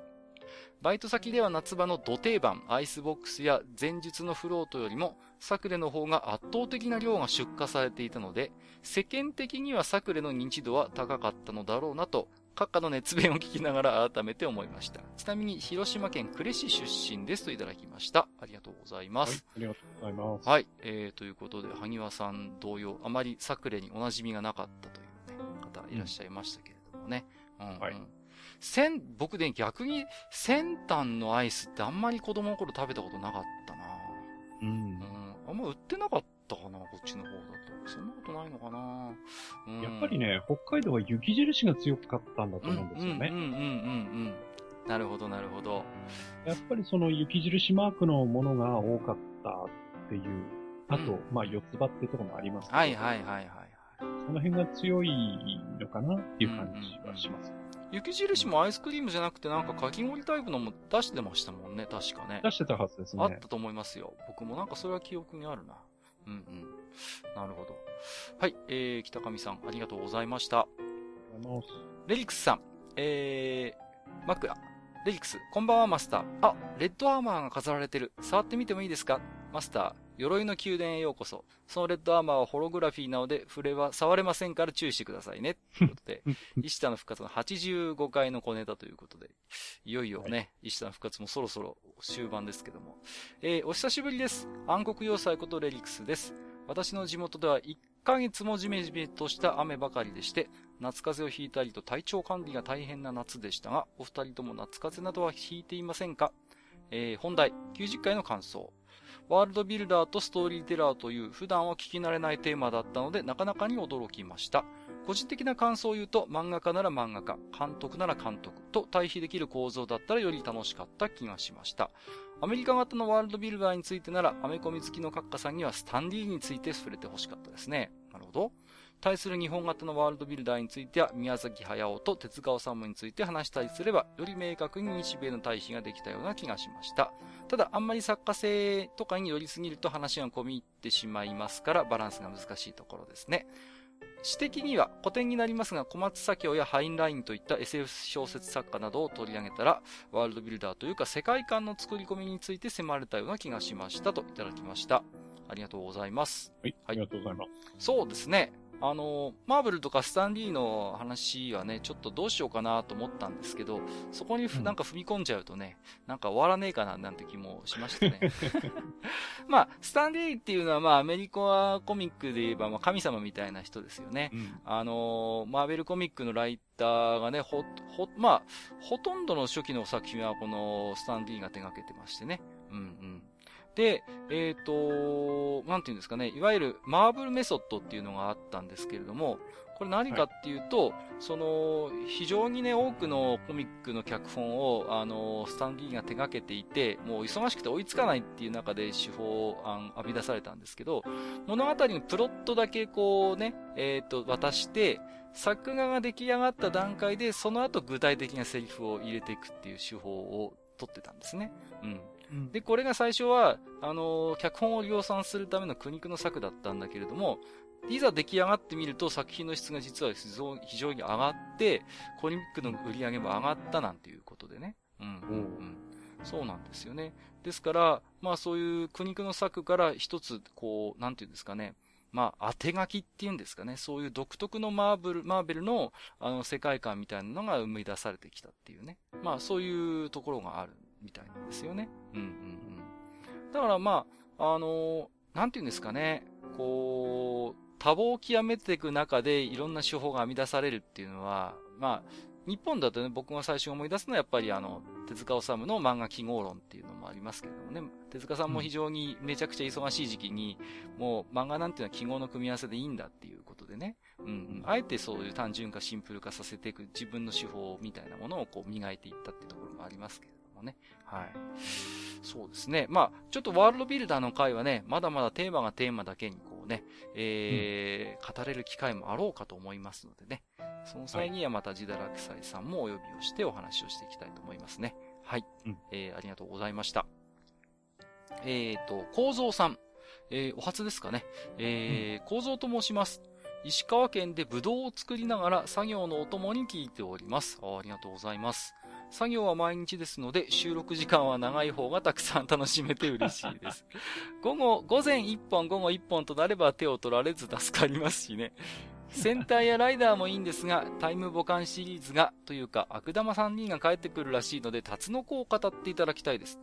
タイムボカンからタイムリーで見てきた僕としては、ある意味時代を映してきた作品だと思いますし、ある時期からはドロンジョ様のあられもない姿に茶の間が変な空気になるみたいな思い出もある、一緒に成長してきた作品でもあります。ぜひともよろしくお願いします。ではでは配信楽しみにしておりますといただきました。ありがとうございます。ありがとうございます。ぶどう農家さんのね、えー、何かお供に聞いていただいているということで、えー、なんかありがたいですね。こういう作業のね、お供として。うん。タツノコね、確か今まであんまりマスターともおしゃべりしてこなかったなっていう気もしますけれどもね。うんうん。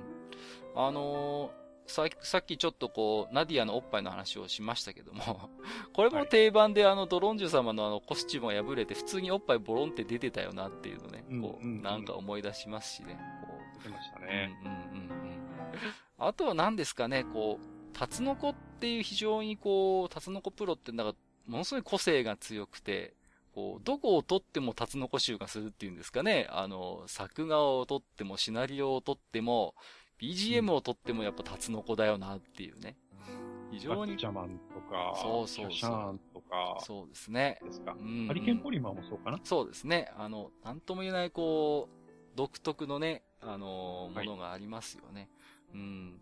だからちょっとね、やっぱり一回、構造さんもおっしゃるように、ちょっとタツノコについてね、僕もいろいろと見てきたものがあるので、語る機会があってもいいかなと思いますね。うん。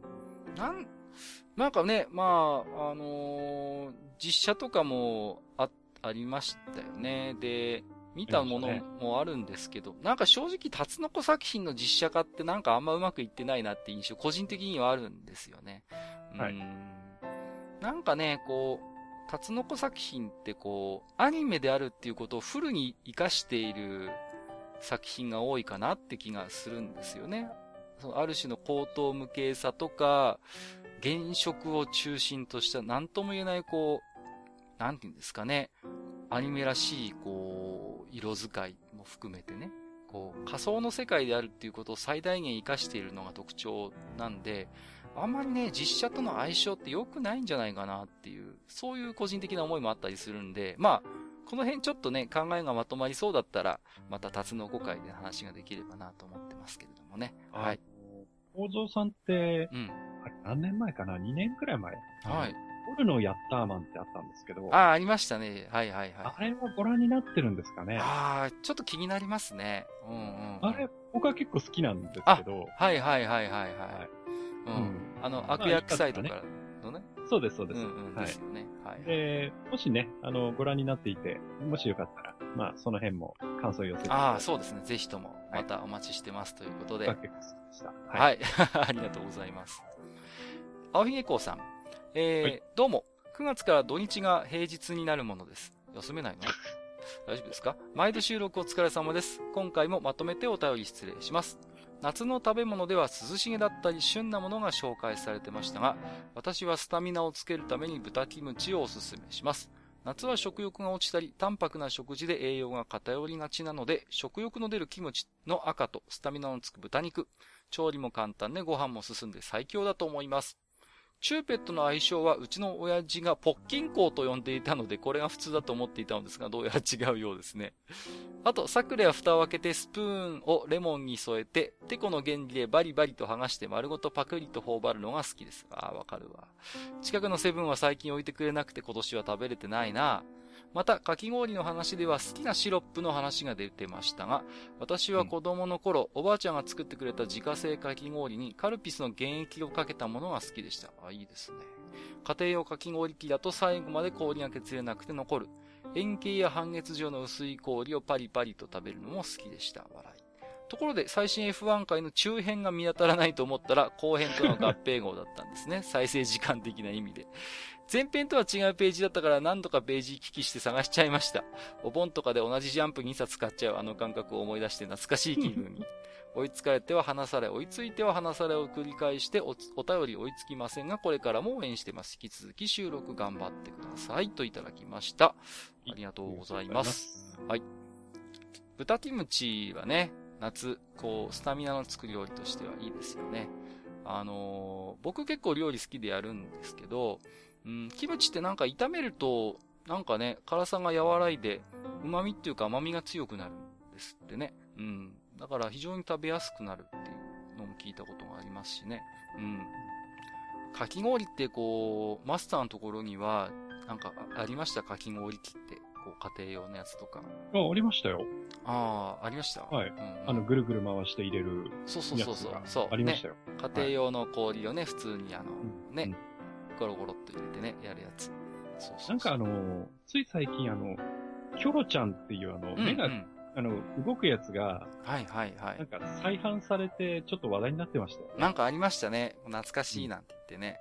そうそうそうそう。ありましたね。で、最後の方にね、こう、青ひげさんもおっしゃってますけど、な、円形とか半月状の薄い氷がなんかできてくるっていうのなんかすごいわかりますし。うんうん。わかります。そうですね。うーん。なんかあれですね。セブンで最近サクレ置いてないって書いてますけど、置いてなくて食べれないっていう。コンビニに置かれるか否かで、こう、結構もう、消費の構造って案外簡単に変わるよなって思ったりしますね。うんありますよね。恐ろしい話かなってちょっと思ったりもするけど。うん。もう一つ、青ひげこうさん。えーはいどうも、ワールドビルダー会のお便りを忘れていたものです。忘れてたのか。えーワールドビルダーとストーリーテラーの関係は TRPG みたいだなと思って聞いていました。ルールブックで世界を借りてきて GM と、えーゲームマスターとプレイヤーの選択の数だけ物語にあるところがまさにそんな感じかなと思ったり。ガンダムは一年戦争の年表に空きがないぐらい埋まってきたらしいですね。息の長い原作とゲームにアニメや漫画小説あんだけ出てればそうなりますよね。それでは改めて収録頑張ってくださいといただきました。ありがとうございます。そうですね。TRPG に例えてたのはジダダラクサイさんもそうだったんですけれども、うんうんうん。まあ、まさにゲームマスターとプレイヤーの、うん、数だけ物語にあるというあたりは、そうなんですよね。うん。なんて言うんですかね。必ずしも、僕がやっぱりシンプルに言いたかったのは、ワールドビルダーとストーリーテラーは必ずしも一人じゃなきゃいけないっていうことはないんだよっていう、まあ、そのあたりに、まあ、帰結はするんですけれどもね。はい。うーん、というところですかね。はい。えー、Gmail のお便り今回は以上です。えー、ツイッターリプライやハッシュタグ愚者の宮殿をつけていただいた置き手紙からいくつか抜粋してご紹介をさせていただきます。えー、もちろんすべて私どもお目通しはさせていただいておりますのでよろしくお願いします。ゆたぽんさん、えー、画像付きでいただいております。地下90回、ワールドビルダー話を聞いてふと思い出し購入。発売直後は何度もどこも品切れ、アマゾンでも口頭で諦めたまま忘れてた。愚者級的には、えー、帯紙のコピーに注目ということで、本をね、これね。13世紀のハローワークっていう本ですね。はいはいはいはい。え、えー、松野康美さん絶賛ということで、これパクっていいなんてことね、書いてますけれどもね。うん。僕これ、あの、買いました。これ、あ、買ったんだ。買ってます。はい。うん。なんかね、資料集になるかなと思ってね、なんとなくこう。これあの、面白いのは、中世ヨーロッパだけじゃなくて、その、中世の日本とかアジアの職業な、みたいなものも載ってたりするんですよね。ああ、うんはいはいはい。うんで、うーんと、なんて言うんですかね。まあ、実在した職業について解説してるんですけど、ちょっとゲームの攻略本みたいな構成になってて、読みやすいっていう工夫があるかな。うんうんうん。ちょっとお値段がね、いい値段するんですけどね。なんか結構いい値段しますよね。うん、2000以上したような気がするんだよな。うん。もう本屋さんで見かけて、結局手には取ったんですけど、うん。そのまま棚に置いてきたよ。うん。まあ、そうですね。でも今後ちょっとこういう流れがね、あるかもしれないですね。こう、攻略本みたいな感じでこうデータをまとめるっていうんですかね。うんうん最近なんかいろんなのあるんですよね。なんかね、職業別の年収をなんかパワーに置き換えて、何千万パワーみたいな感じで職業を紹介する本とかも出てたりして、うん、なんかいろいろだなと思って見てましたけどもねフ。リーザ様にゴミ名とか言われそうです、本当ですよね。まあ、マスターはゴミって言われないでしょうけど、私は本当にゴミですからね。もうね。はい。えー、ゆたぼんさん、ありがとうございます。ありがとうございました。えー、ちゃんなかさん、えー、カッカさん歓喜されたんだろうなーっていうことで、これ何かっていうと、えー、これですね、この前あったんですけど、ベイスターズがですね、3点差の9回裏に、筒香ロペス宮崎のクリーンアップ3連発でまさかのサヨナラ勝ちということでね。ああ、やってましたね。会心の勝利だったんですけれどもね。これは気持ちよかったですね。うん、やっぱり、そうなん、今年のね、な、ベイスターズは、な、なん、まあ、なんとか、まあもう本当に終盤ですけども、はいなんとか、こう、A クラスに踏みとどまっていただけないかということでね、もう祈るような気持ちで、はい、私は見てますけれどもね。うん。なんかね、もう僕太陽時代から応援してるんで、もうなんか、あれですね、あの、もう上位にいることが落ち着かないですけどね、なんか、まだまだ。こんなこと言っちゃダメなんでしょうけどね。いや、本当に頼りの、頼りがいのあるチームになってきました。えー、どうですか？最近日ハムの方は、どうなんですか？はい、次行きましょう。はい。ということで。じゃあ、長さんありがとうございました。ありがとうございました。えー、木蓮さん。えーっと、ホンダは総一郎さんの希望通りに世界の翼を手に入れましたよ。F1 でも今一度頑張れということで、これはね、ニュースをね、リンク貼っていただいてましてね。8月23日に配信されてますが、えー、ホンダジェット半年間の出荷数が初めて世界トップにということで、うん、えー、僕、あれですね、なんとなくホンダが飛行機も開発してるっていうのはなんとなく知ってたんですけど、なんか具体的に知るのは初めてだったんで、なんか、うん、小型ジェット機の分野っていうのはなんかアメリカやブラジルの会社がライバルだったんだけれども、えー、何々、ホンダは燃費の良さ、余裕のある室内空間などが欧米の企業経営者などに高く評価され受注を伸ばしたということでね。うん。いろいろ作ってんだね。うん。まあね、こう、飛行機を手掛けるっていうのは、まあ、ホンダのなんていうんですかね、あの、本田総一郎さんがいろいろ悲願、希望していたっていうのなんだか聞いてましたけれどもね。うん。まあ、F1 周りは、ちょっと、なんか、最近もニュースがありましたね。なんだか。うん、なんかね、いろいろありますが。うん、うん、まあまあ、その辺も、そのうちね、えー、マスターの方でまたシーズンが終わったら、えー、振り返りやりたいと思ってますんでね。えー、果たしてエンジントラブルは本当にあったのかなかったのかということでね。いや、なかったと思います。はい、はい、ありがとうございました。はい。えー、アイルトンゴキさん。マズ取りではないですが、ファンタフルフルシェイカーが復刻するそうですね。対抗として甘くないコーラのペプシドライ出しませんかペプシさんということでね。ありがとうございます。あったな、こう、フルドリンク系みたいなね。ありましたね。ありましたね。いろいろね。そう。あのー、プリン、プリンシェイクだったかな。なんかね。あったあった。ありましたよね。もう、クソ甘いのよ、これ。喉が焼けつく甘さだった気がしますけどね。甘くないコーラってなんか需要ありそうですけどね。うーん。どうなんでしょうね。あの、甘くないっていうか、一時期あの、ジョルトコーラってああ、ありましたね、ジョルトコーラ。ね、炭酸きついやつでしょ。炭酸がきついやつありましたよね。炭酸2倍とかってやつですよね。はい、はい。そうそう。あと、最近はあの、あれは、なんだっけ、三ツ矢サイダーだったかな、うんうんうん、あの、酸味が強いそうそうそう。ありますね。出てますね。あの、普通のより酸っぱいってやつそうそうそうそうそう。出てますね。出てますね。はい、夏場はやっぱああいうのなんか飲みたくなるんですよね。うん。えー、みなっちさん。保温保冷系のグラスでおすすめなのが、サーモスの真空断熱タンブラー。騙されたと思って買ってみていただきたい。これなしでは生きられなくなります。ということでいただきました。えー、これ僕ね、もう使ってるんですよね。サーモスのやつって。これ、もうすでに使ってます。あのー、なんていうんですかね。うーんとね、中学校の時、まあ、僕弁当だったんですけど、あのーはい、親父のね、なんかアウトドア、登山用品のお下がりで、それこそサーモスの水筒をくれたんですよ。当時からだからサーモスって断熱すげえなってなんとなく知ってましてね。うんうんうん。そうそうそうね。熱いお茶入れて昼過ぎに開けても湯気が出るぐらい熱かったりしますからね。うんうんうん。これは僕未だに愛用してますね。うん。えーと、デンブさん。えー、はい、ロッキーくんは燃えるお兄さん、笑。マスターの新座元へつながり、佐藤たらしボケということで。マスターの最後に放り込んできたやつですよ。ちゃんと反応してる人いますよ。もう。はい。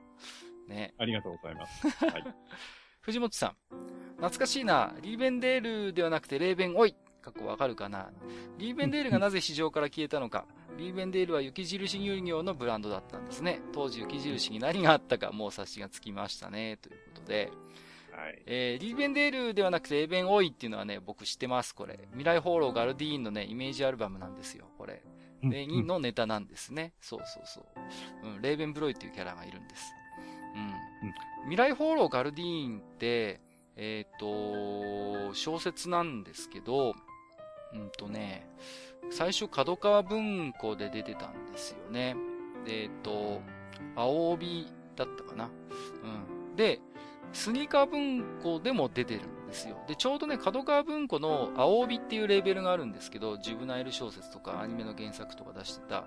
それが、はい、えっ、ー、と、スニーカー文庫に移管するっていうか、まあ、独立してスニーカー文庫になったんですけど、の過渡期に出てたのでよく覚えてるんですよね。角川文庫版とスニーカー文庫版があるんですよ。うん。確か小説版ガンダムなんかも同じだったと思います。あの、両方出てたんですよね。うん。で、当時はね、なんかこう、攻めてるなと思うんですけど、普通にはまあ、ヒロインでコロナって女の子がいるんですけど、普通に表紙でおっぱいが出てたりしてたんでね。うん、当時結構そういう、アニメのセクシー寄りのあったなぁなんてことをちょっと思い出しました。うん結構ありましたよねありましたよね。そうそうそう。今の方が逆にマイルドな感じでね。うん。えー、藤本さんありがとうございます。えっ、と、画像付きでいただいてます、千秀さん。えー、マスターが新団体結成？どれがマスターですかってことで、これ、これね。これ、うんガチャですガチャガチャですか？これ、ハニワプロガチャガチャみたいですね。なんかね、はいちそうそうそうそう。ょっと探しに行きたいなと思ってます。ハニワがマスクかぶってるハニワプロです。これ後でブログに画像を載せておきたいと思いますけれどもね。はい。うんうんうん。面白い。えー、あまねさん。スイカに塩をかけて食べる派なのですが、確かに夏休みに祖父母の農業を手伝った後に塩をかけて食べたのが美味しくて、それからそのままな気がします、気がするといただきました。ありがとうございます。見ました？スイカ塩かけて食べる派。うん。これ思ったんですけど、あのーおじいさん、なんですか、農業を手伝って、いっぱい汗かいたんじゃないですかね。うん。うん。やっぱこう、そうすると、なんか塩分補給的な、うん。うん、意味で、塩、塩がうまいみたいなね。そうそう、より美味しいんじゃないかなっていう。で、その美味しい記憶がこう、大して汗はまあ、かいてない時でもこう、食べ、かけて食べちゃうみたいな、そういうことなのかな。うん。ちょっとね、もう、なんかスイカの美味しいシーズンも終わりつつありますけどね、我々の方ではね。うん。えー、ねにたまさん。ハイスクール記念組についてがっちりと握手したい気持ちになりました。買うはお礼ということで。お出ましたね。ありがとうございます。今度ね、えー、DVD とブルーレイボックスが出るってことで、僕もブルーレイの方をね、ちょっと予約させていただきましたけどもね。はい。ね、全エピソードがね、入ってるっていうことで、ちょっと、ね、こういうのでもね、大抵買って満足してなかなか見ないっていうね、こう、良くないんですけどもね。ちゃんと、あの、積んどくじゃないけども、あの、積みにならないように見たいと思います。いや、あー僕もあるんですよ。積んでて見てないやつ。あ、やっぱりありますか、マスターもあ。りますよ。はなんかね、いつでも見られると思うといつまでも見ないそうそう。安心しちゃうんだよね。そうなんですよね。本とかもそうなんだよね。よくないよくない。ピオタピオタピヨヒコさん。初めてですかね。えー出かけ先の駅で発見したこの飲み物、まず取りとして取り上げてもらいたいっていうことで、ビアードパパの飲むシュークリーム。もうね、名前だけで、いやーもうダメでしょう、これは。いやー、なんか、ね、わ僕ね、なんか濃い飲み物、特に缶とかのドリンクそうなんですけど、濃いのってダメなんですよね、なんか。うん。あのー昔あの、カロリーメイトもドリンクありませんでしたカロリーメイトドリンクってねありましたよね。あれももう僕はダメでしたね。もう。あれはなんか僕吐いた記憶あるもん。あれもうん飲めなくて。うん。なんかさらっとしてるもんだってイメージがあるんでね、飲み物は。うん。うん。どうもダメですね。えー、虹パパ生活さん。100均でトルネードポテトを作る調理器具を売ってますよ。へえ。うんマジか。そうなんだ。じゃがいもにぶっ刺してくるくるします。ただそのじゃがいもをそのまま揚げるのに苦労します。大きいので。そうですよね。う んうんうんうん。そりゃそうだよな。だって、ね、傘が増えるわけですからね、言ってみればね、大きさも含めてね。うん。だから、それこそ業務用のなんかこうね、よくあの、マックでポテト揚げてる ああいうやつじゃないと、うん全部入らないんじゃないかな。ちょっと大きめのフライヤーじゃないとね。そうですよね。そうそうそうそう。うーん、今度探してみよう。えー、とろろさん。愚者の宮殿地下91階を拝聴。紹介していた水を使わないトマトカレー作ってみました。お、ありがとうございます。濃厚で美味。使用するトマトや具材によっていろいろな個性が引き出せそうなので何度も作ってしまいそうだ。ということでありがとうございます。私がね、紹介したレシピですけどもね。はい。水のトマトの水分だけで作るっていうことでね。そうなんですよね。うん。僕はね、この、まあ、前回紹介しましたけれども、えっ、と、いわゆるブロックタイプのカレールーじゃなくて、あの、サラサラしたタイプのカレールーにも非常によく合いますね、これは。うん、うん。さらっとして、爽やかな美味しい。あの、まあ、濃厚で、あの、美味しいんですけども、うん。またね、こう、ブロックのルー、あの小麦粉が入ってると思うんですけど、ブロックのルーは。そうじゃないタイプにも相性がいいんで、ぜひ試していただければなと思いますね。はい。えー、名古屋の梅次郎さん。懐かしトーク黙っていられませんわら。えー、チューペット、私の子供時代はポキニコって呼んでました。ポキッと2個だからでしょう。商品名なのか単なる呼び名であったのか覚えていませんが、あれから何十年、一度も聞いたことがないので、やはり商品名ではなかったんだろうな、といただきました。わかりやすいですけどね、ポキ2個ね。うん、うん、うん。なんか、うんうんうん。わかる気がしますけどもね。うん。やっぱり僕はチューチューとか言ってたな。うん、そうですね、チューチューとかですよね。うんうんうん、うん。そうそうそうそう。名古屋の方ではポキニコだったんでしょう気になるところです。たこ焼きさん。えー、夏はやっぱり完熟冷やしトマトに砂糖。おやつ代わりによく食べてました。うーん。最近のトマトは完熟前に収穫されているので、トマト自体なかなか食べなくなりました。ということでね。うん、そうなんですよね。完熟トマトってなかなかこう、うん、まあね、完熟してしまうとやっぱ持たないんでね。うん。うん、あんまりスーパーとかでは売らなくな、売ってないですよね。僕この前ね、久々に、あれですね、あの、山、道の駅の山直で、本当に、その日取れたってやつをね、ゲットしましてね。はいはいはい、うん、食べましたけど、やっぱ完熟トマト美味しいですね。本当ギリギリ。ですよね。うん。うん、やっぱその朝鳥がけみたいなね、やつがね、やっぱり、本当に、喉乾いた時にあれにかぶりつくのはね、もう、まあ、ちょっとマスターが味わったような感動には及ばないかもしれませんけれども、私も美味しくいただきますよ。はい。ありがとうございます。レップさん。えー、このポッドキャストもポケモンアニメベースで語ってるなということで、これね、91回のことなんですけどね、強烈に突っ込まれてますけど、あのーはい、すいません、本当になんかね、えー、なんかその後ね、ちょっと気になってツイートも拝見しますとね、あの、まあちょっと、アニメだけが全てではないみたいな感じのことを指摘されてたんでね、えー、すいません、はい、もう、あの、ポケモンのアニメとちょっと置き換えて聞いていただければと思いますけど。ね。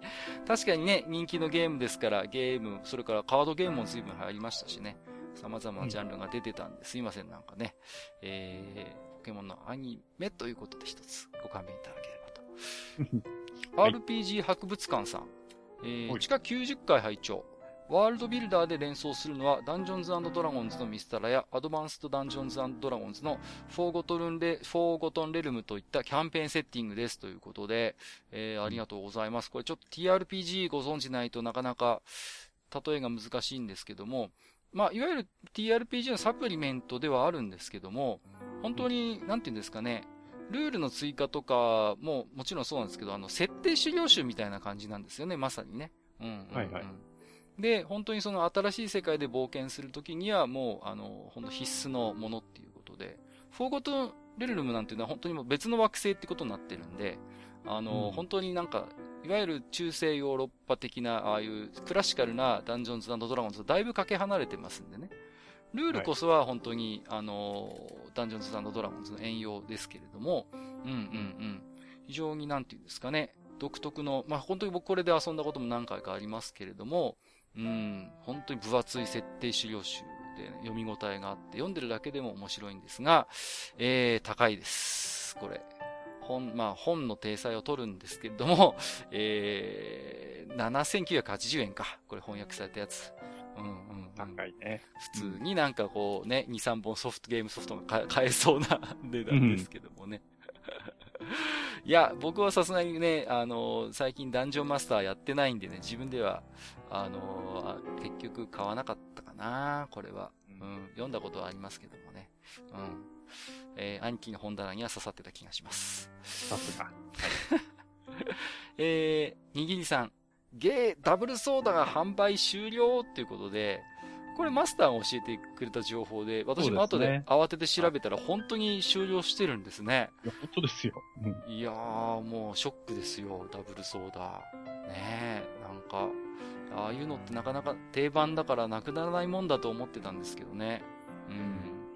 そうじゃないんですよね。マスター、あの、ダブルソーダって、昔、うん、一時期当たりくじついてた記憶ありません？僕なん、ちょっと自信ないんですけど。えー、あったかな？でもあれってさ、うん、ね、ほら、ここが2本ついてるから。うんうんうんうん、なんかね。えー、当たりついてたっけ？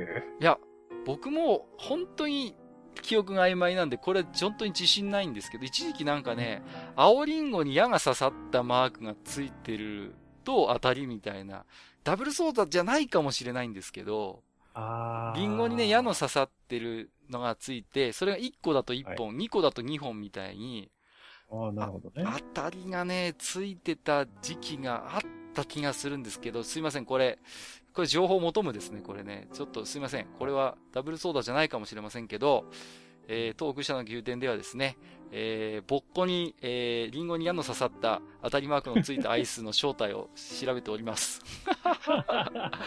またこうやってイキスナさん丸投げしちゃいますけれども。うん、えーっと、カオルさん。レディーボーデンの、えー、窓ありましたね。あ、やっぱあったんだ。ほらほらほら。あれは蓋を開けなくても味がわかるようにするためにあると聞いたことがあります。といただきました。なるほど。うん。そうそう。レディーボーデンってほら、みんな、あのー、茶色のパッケージだったはずなんですよ。確かあれって。うん、ね。だから、うんと、窓のところでこう味をね、うん。確かチョコとイチゴとバニラとかだったと思うんですけどね。うん。はい。うん、そうそうそう。なんか覚えてますよ、僕も。えっ、ー、と、カツラギさん。ポッキンやろうって、これあの、多分、あれですね、中中名称問題だと思うんですけどね。はいはいはい。ポッキンもなんか聞いたことあるなこれも言ってたかもなうん。まあ、結構地域差があるのかもしれない、これは。うんうん。えー、ということで、えー、今日ご紹介する置き手紙以上なんですが、ジダラクサイさんからコメントがついてまして、シラスサイダーの話がない、バラスポ、バラスポの刑に処すということで、勘弁してください、もう本当に。ちょっとね、いやいや、確かにいただきましたけど、ちょっとね、えー、あえて弾かせていただいてましたけれども。えーと、当愚者の宮殿では置き手紙を寄せていただいたリスナーさんに愚者の宮殿オリジナルポストカードをプレゼントするキャンペーンを実施しております。詳細やブログのご案内をチェックしてみてください。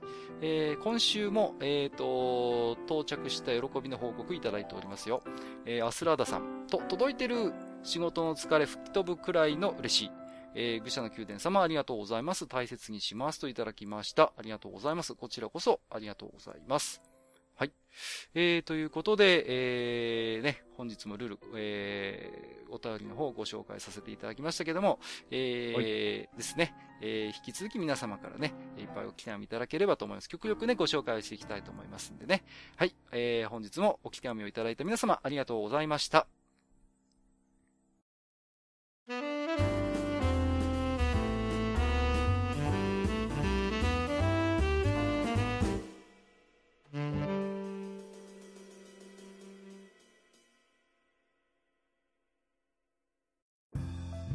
はい。えー、今日はですね、えー、第92回ということで、えー、NHK アニメの思い出を、まあ、ざっくりと、はい。話してまいりましたけども、まあ、今回はこの辺でね、お開きということにしたいと思います。はい、わかりました。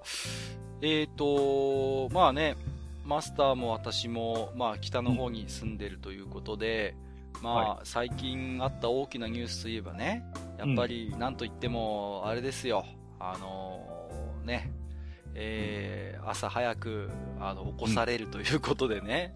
うん、はいはい。うん、J アラートですか。ですね。獣フレンズじゃないですよ。まあ、それもそうです。いやいやいや。はい。ね、あの、一部ではなんかセルリアに向けてぶっ放したんじゃないかなんていうね、ネタもありましたけれども、うんはい、まあね、えー、北の方から、えー、ミサイルが飛んできて、なんかね、注意しろということで、うん、ね、まあ朝からピロリロリンということで、まあね、テレビつけたら、どこの曲もああいう状態でしたんでね。はい、いや本当にまあ、あ、こんな時が来たんだな、なんてこといろいろ、えー、思いましたけれどもね。うん、はい。まあ、いろいろね、えー、ツイッターなんかでも反応があったんですけど、ちょっと面白かったのが、あのー、ね、えりも岬を結構若い方はご存知でないっていうね、こう、そう。あの、これなんて読むんだみたいな、結構つぶやきも見ましてね。えりも岬知らないみたいな感じで、いや知らない知らないみたいなね、ことでね。えー、もう、あの、吉田拓郎の世界は遠くなりにけりということでね。うん、ね。えー、何もない春ですと言っても多分ピンとこないんでしょうねっていうところで。そうだね。うんうんまあでも今回の一件で随分ね、なんか、えりも岬が随分と 連呼されてね、うんはい、なんかね、そんな印象もありましたけれどもね。うん、まあ、なんですかね、なんかあんまりね、なんかもう気持ちのいい話ではもちろんないんですけれどもね。まあ、うん、まあ打ち上げといえばね、まああのー、何ですか、一方で明るいニュースと言いますかね、えー、最近、まあ、全く似て非なるものって言ったらマスター怒られるかもしれませんけどもね。まあ、はい。国産ロケット界隈のニュースが最近ね、非常に、あのーいくつか続けてありましたよね。うん。はい。この前はそれこそ、あれですか、えっ、と、導きですか、GPS 衛星ね、はいはいはい。えー打ち上げ成功なんていうニュースもありましたし、まあ、うん。その前にはね、えっ、と、ホリエモンのプロジェクトでなんかね、あの、ロケット打ち上げで、あれはね、失敗だ、いや、失敗じゃないとか、いろんな議論もあったようですけれども、はい。うん一回ね、ちょっとこのロケット界隈の話で僕ね、結構知らないことっていうか、疑問に思ってることがいろいろあるんですよ。うん。ね、結構、リスナーさんでもいらっしゃるんじゃないかなっていう気もしてるんですよね。実際、はい。そういうロケットって、まあ、うん。あの、どういう目的で、どういうね、あの、形でやってるのかとか、そういうまた、そういうロケット打ち上げのニュースを、こう取り上げるマスコミの、なんていうのかな、あの、スタンスみたいなものにもちょっといろいろ私、疑問と言いますかね。うん、よくわからないこともあるんで、次回はですね、ぜひいろいろそのあたり、マスターにですね、国産ロケットの打ち上げと、まあ、あるいはまあ、もう少し話を広げ、科学的なチャレンジへの眼差しについてっていうことでね、うん。はい。ちょっといろいろとね、疑問をぶつけてみたいと思ってるんですよ。うん。お怖いですね。え、いやいやいや、大してはい。僕はまあ本当にこの辺は本当素人なんで、あの、うん。大した質問もできないかなと思うんですけど、結構マスターがロケットとか好きでね、よくつぶやいてらっしゃるんで、はい。えいろいろご存知じゃないかなと思ってね、うんうんきたいなと思ってますけれどもね。うん、はい。はい。ということで次回はですね、えー、打って変わりまして、そういうちょっとまあ、サイエンス的なというか、少し科学的なお話になりますけども、ぜひね、リスナーさんでも、えっ、と、そういう最近のね、ロケット打ち上げのニュースに触れて、えーこんな印象を持ちましたとか、こんな疑問がありますみたいなのがあればね、ぜひはい置き手紙寄せていただければ、そのあたりもね、えーきっとマスターがズバッと回答していただけるかなと。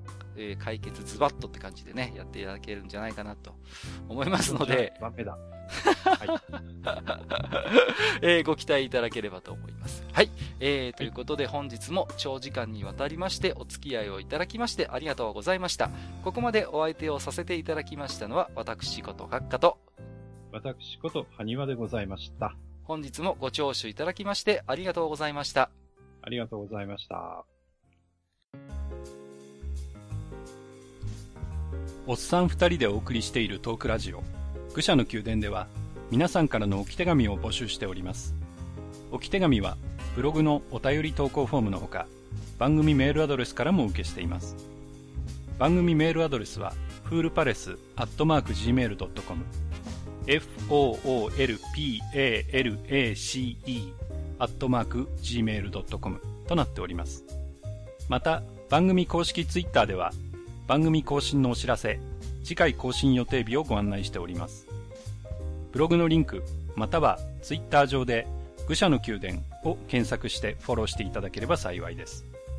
また公式ツイッターへのリプライやハッシュタグ愚者の宮殿をつけていただいたつぶやきも番組内でご紹介させていただく場合がございます。皆さんからの置き手紙お待ちしております。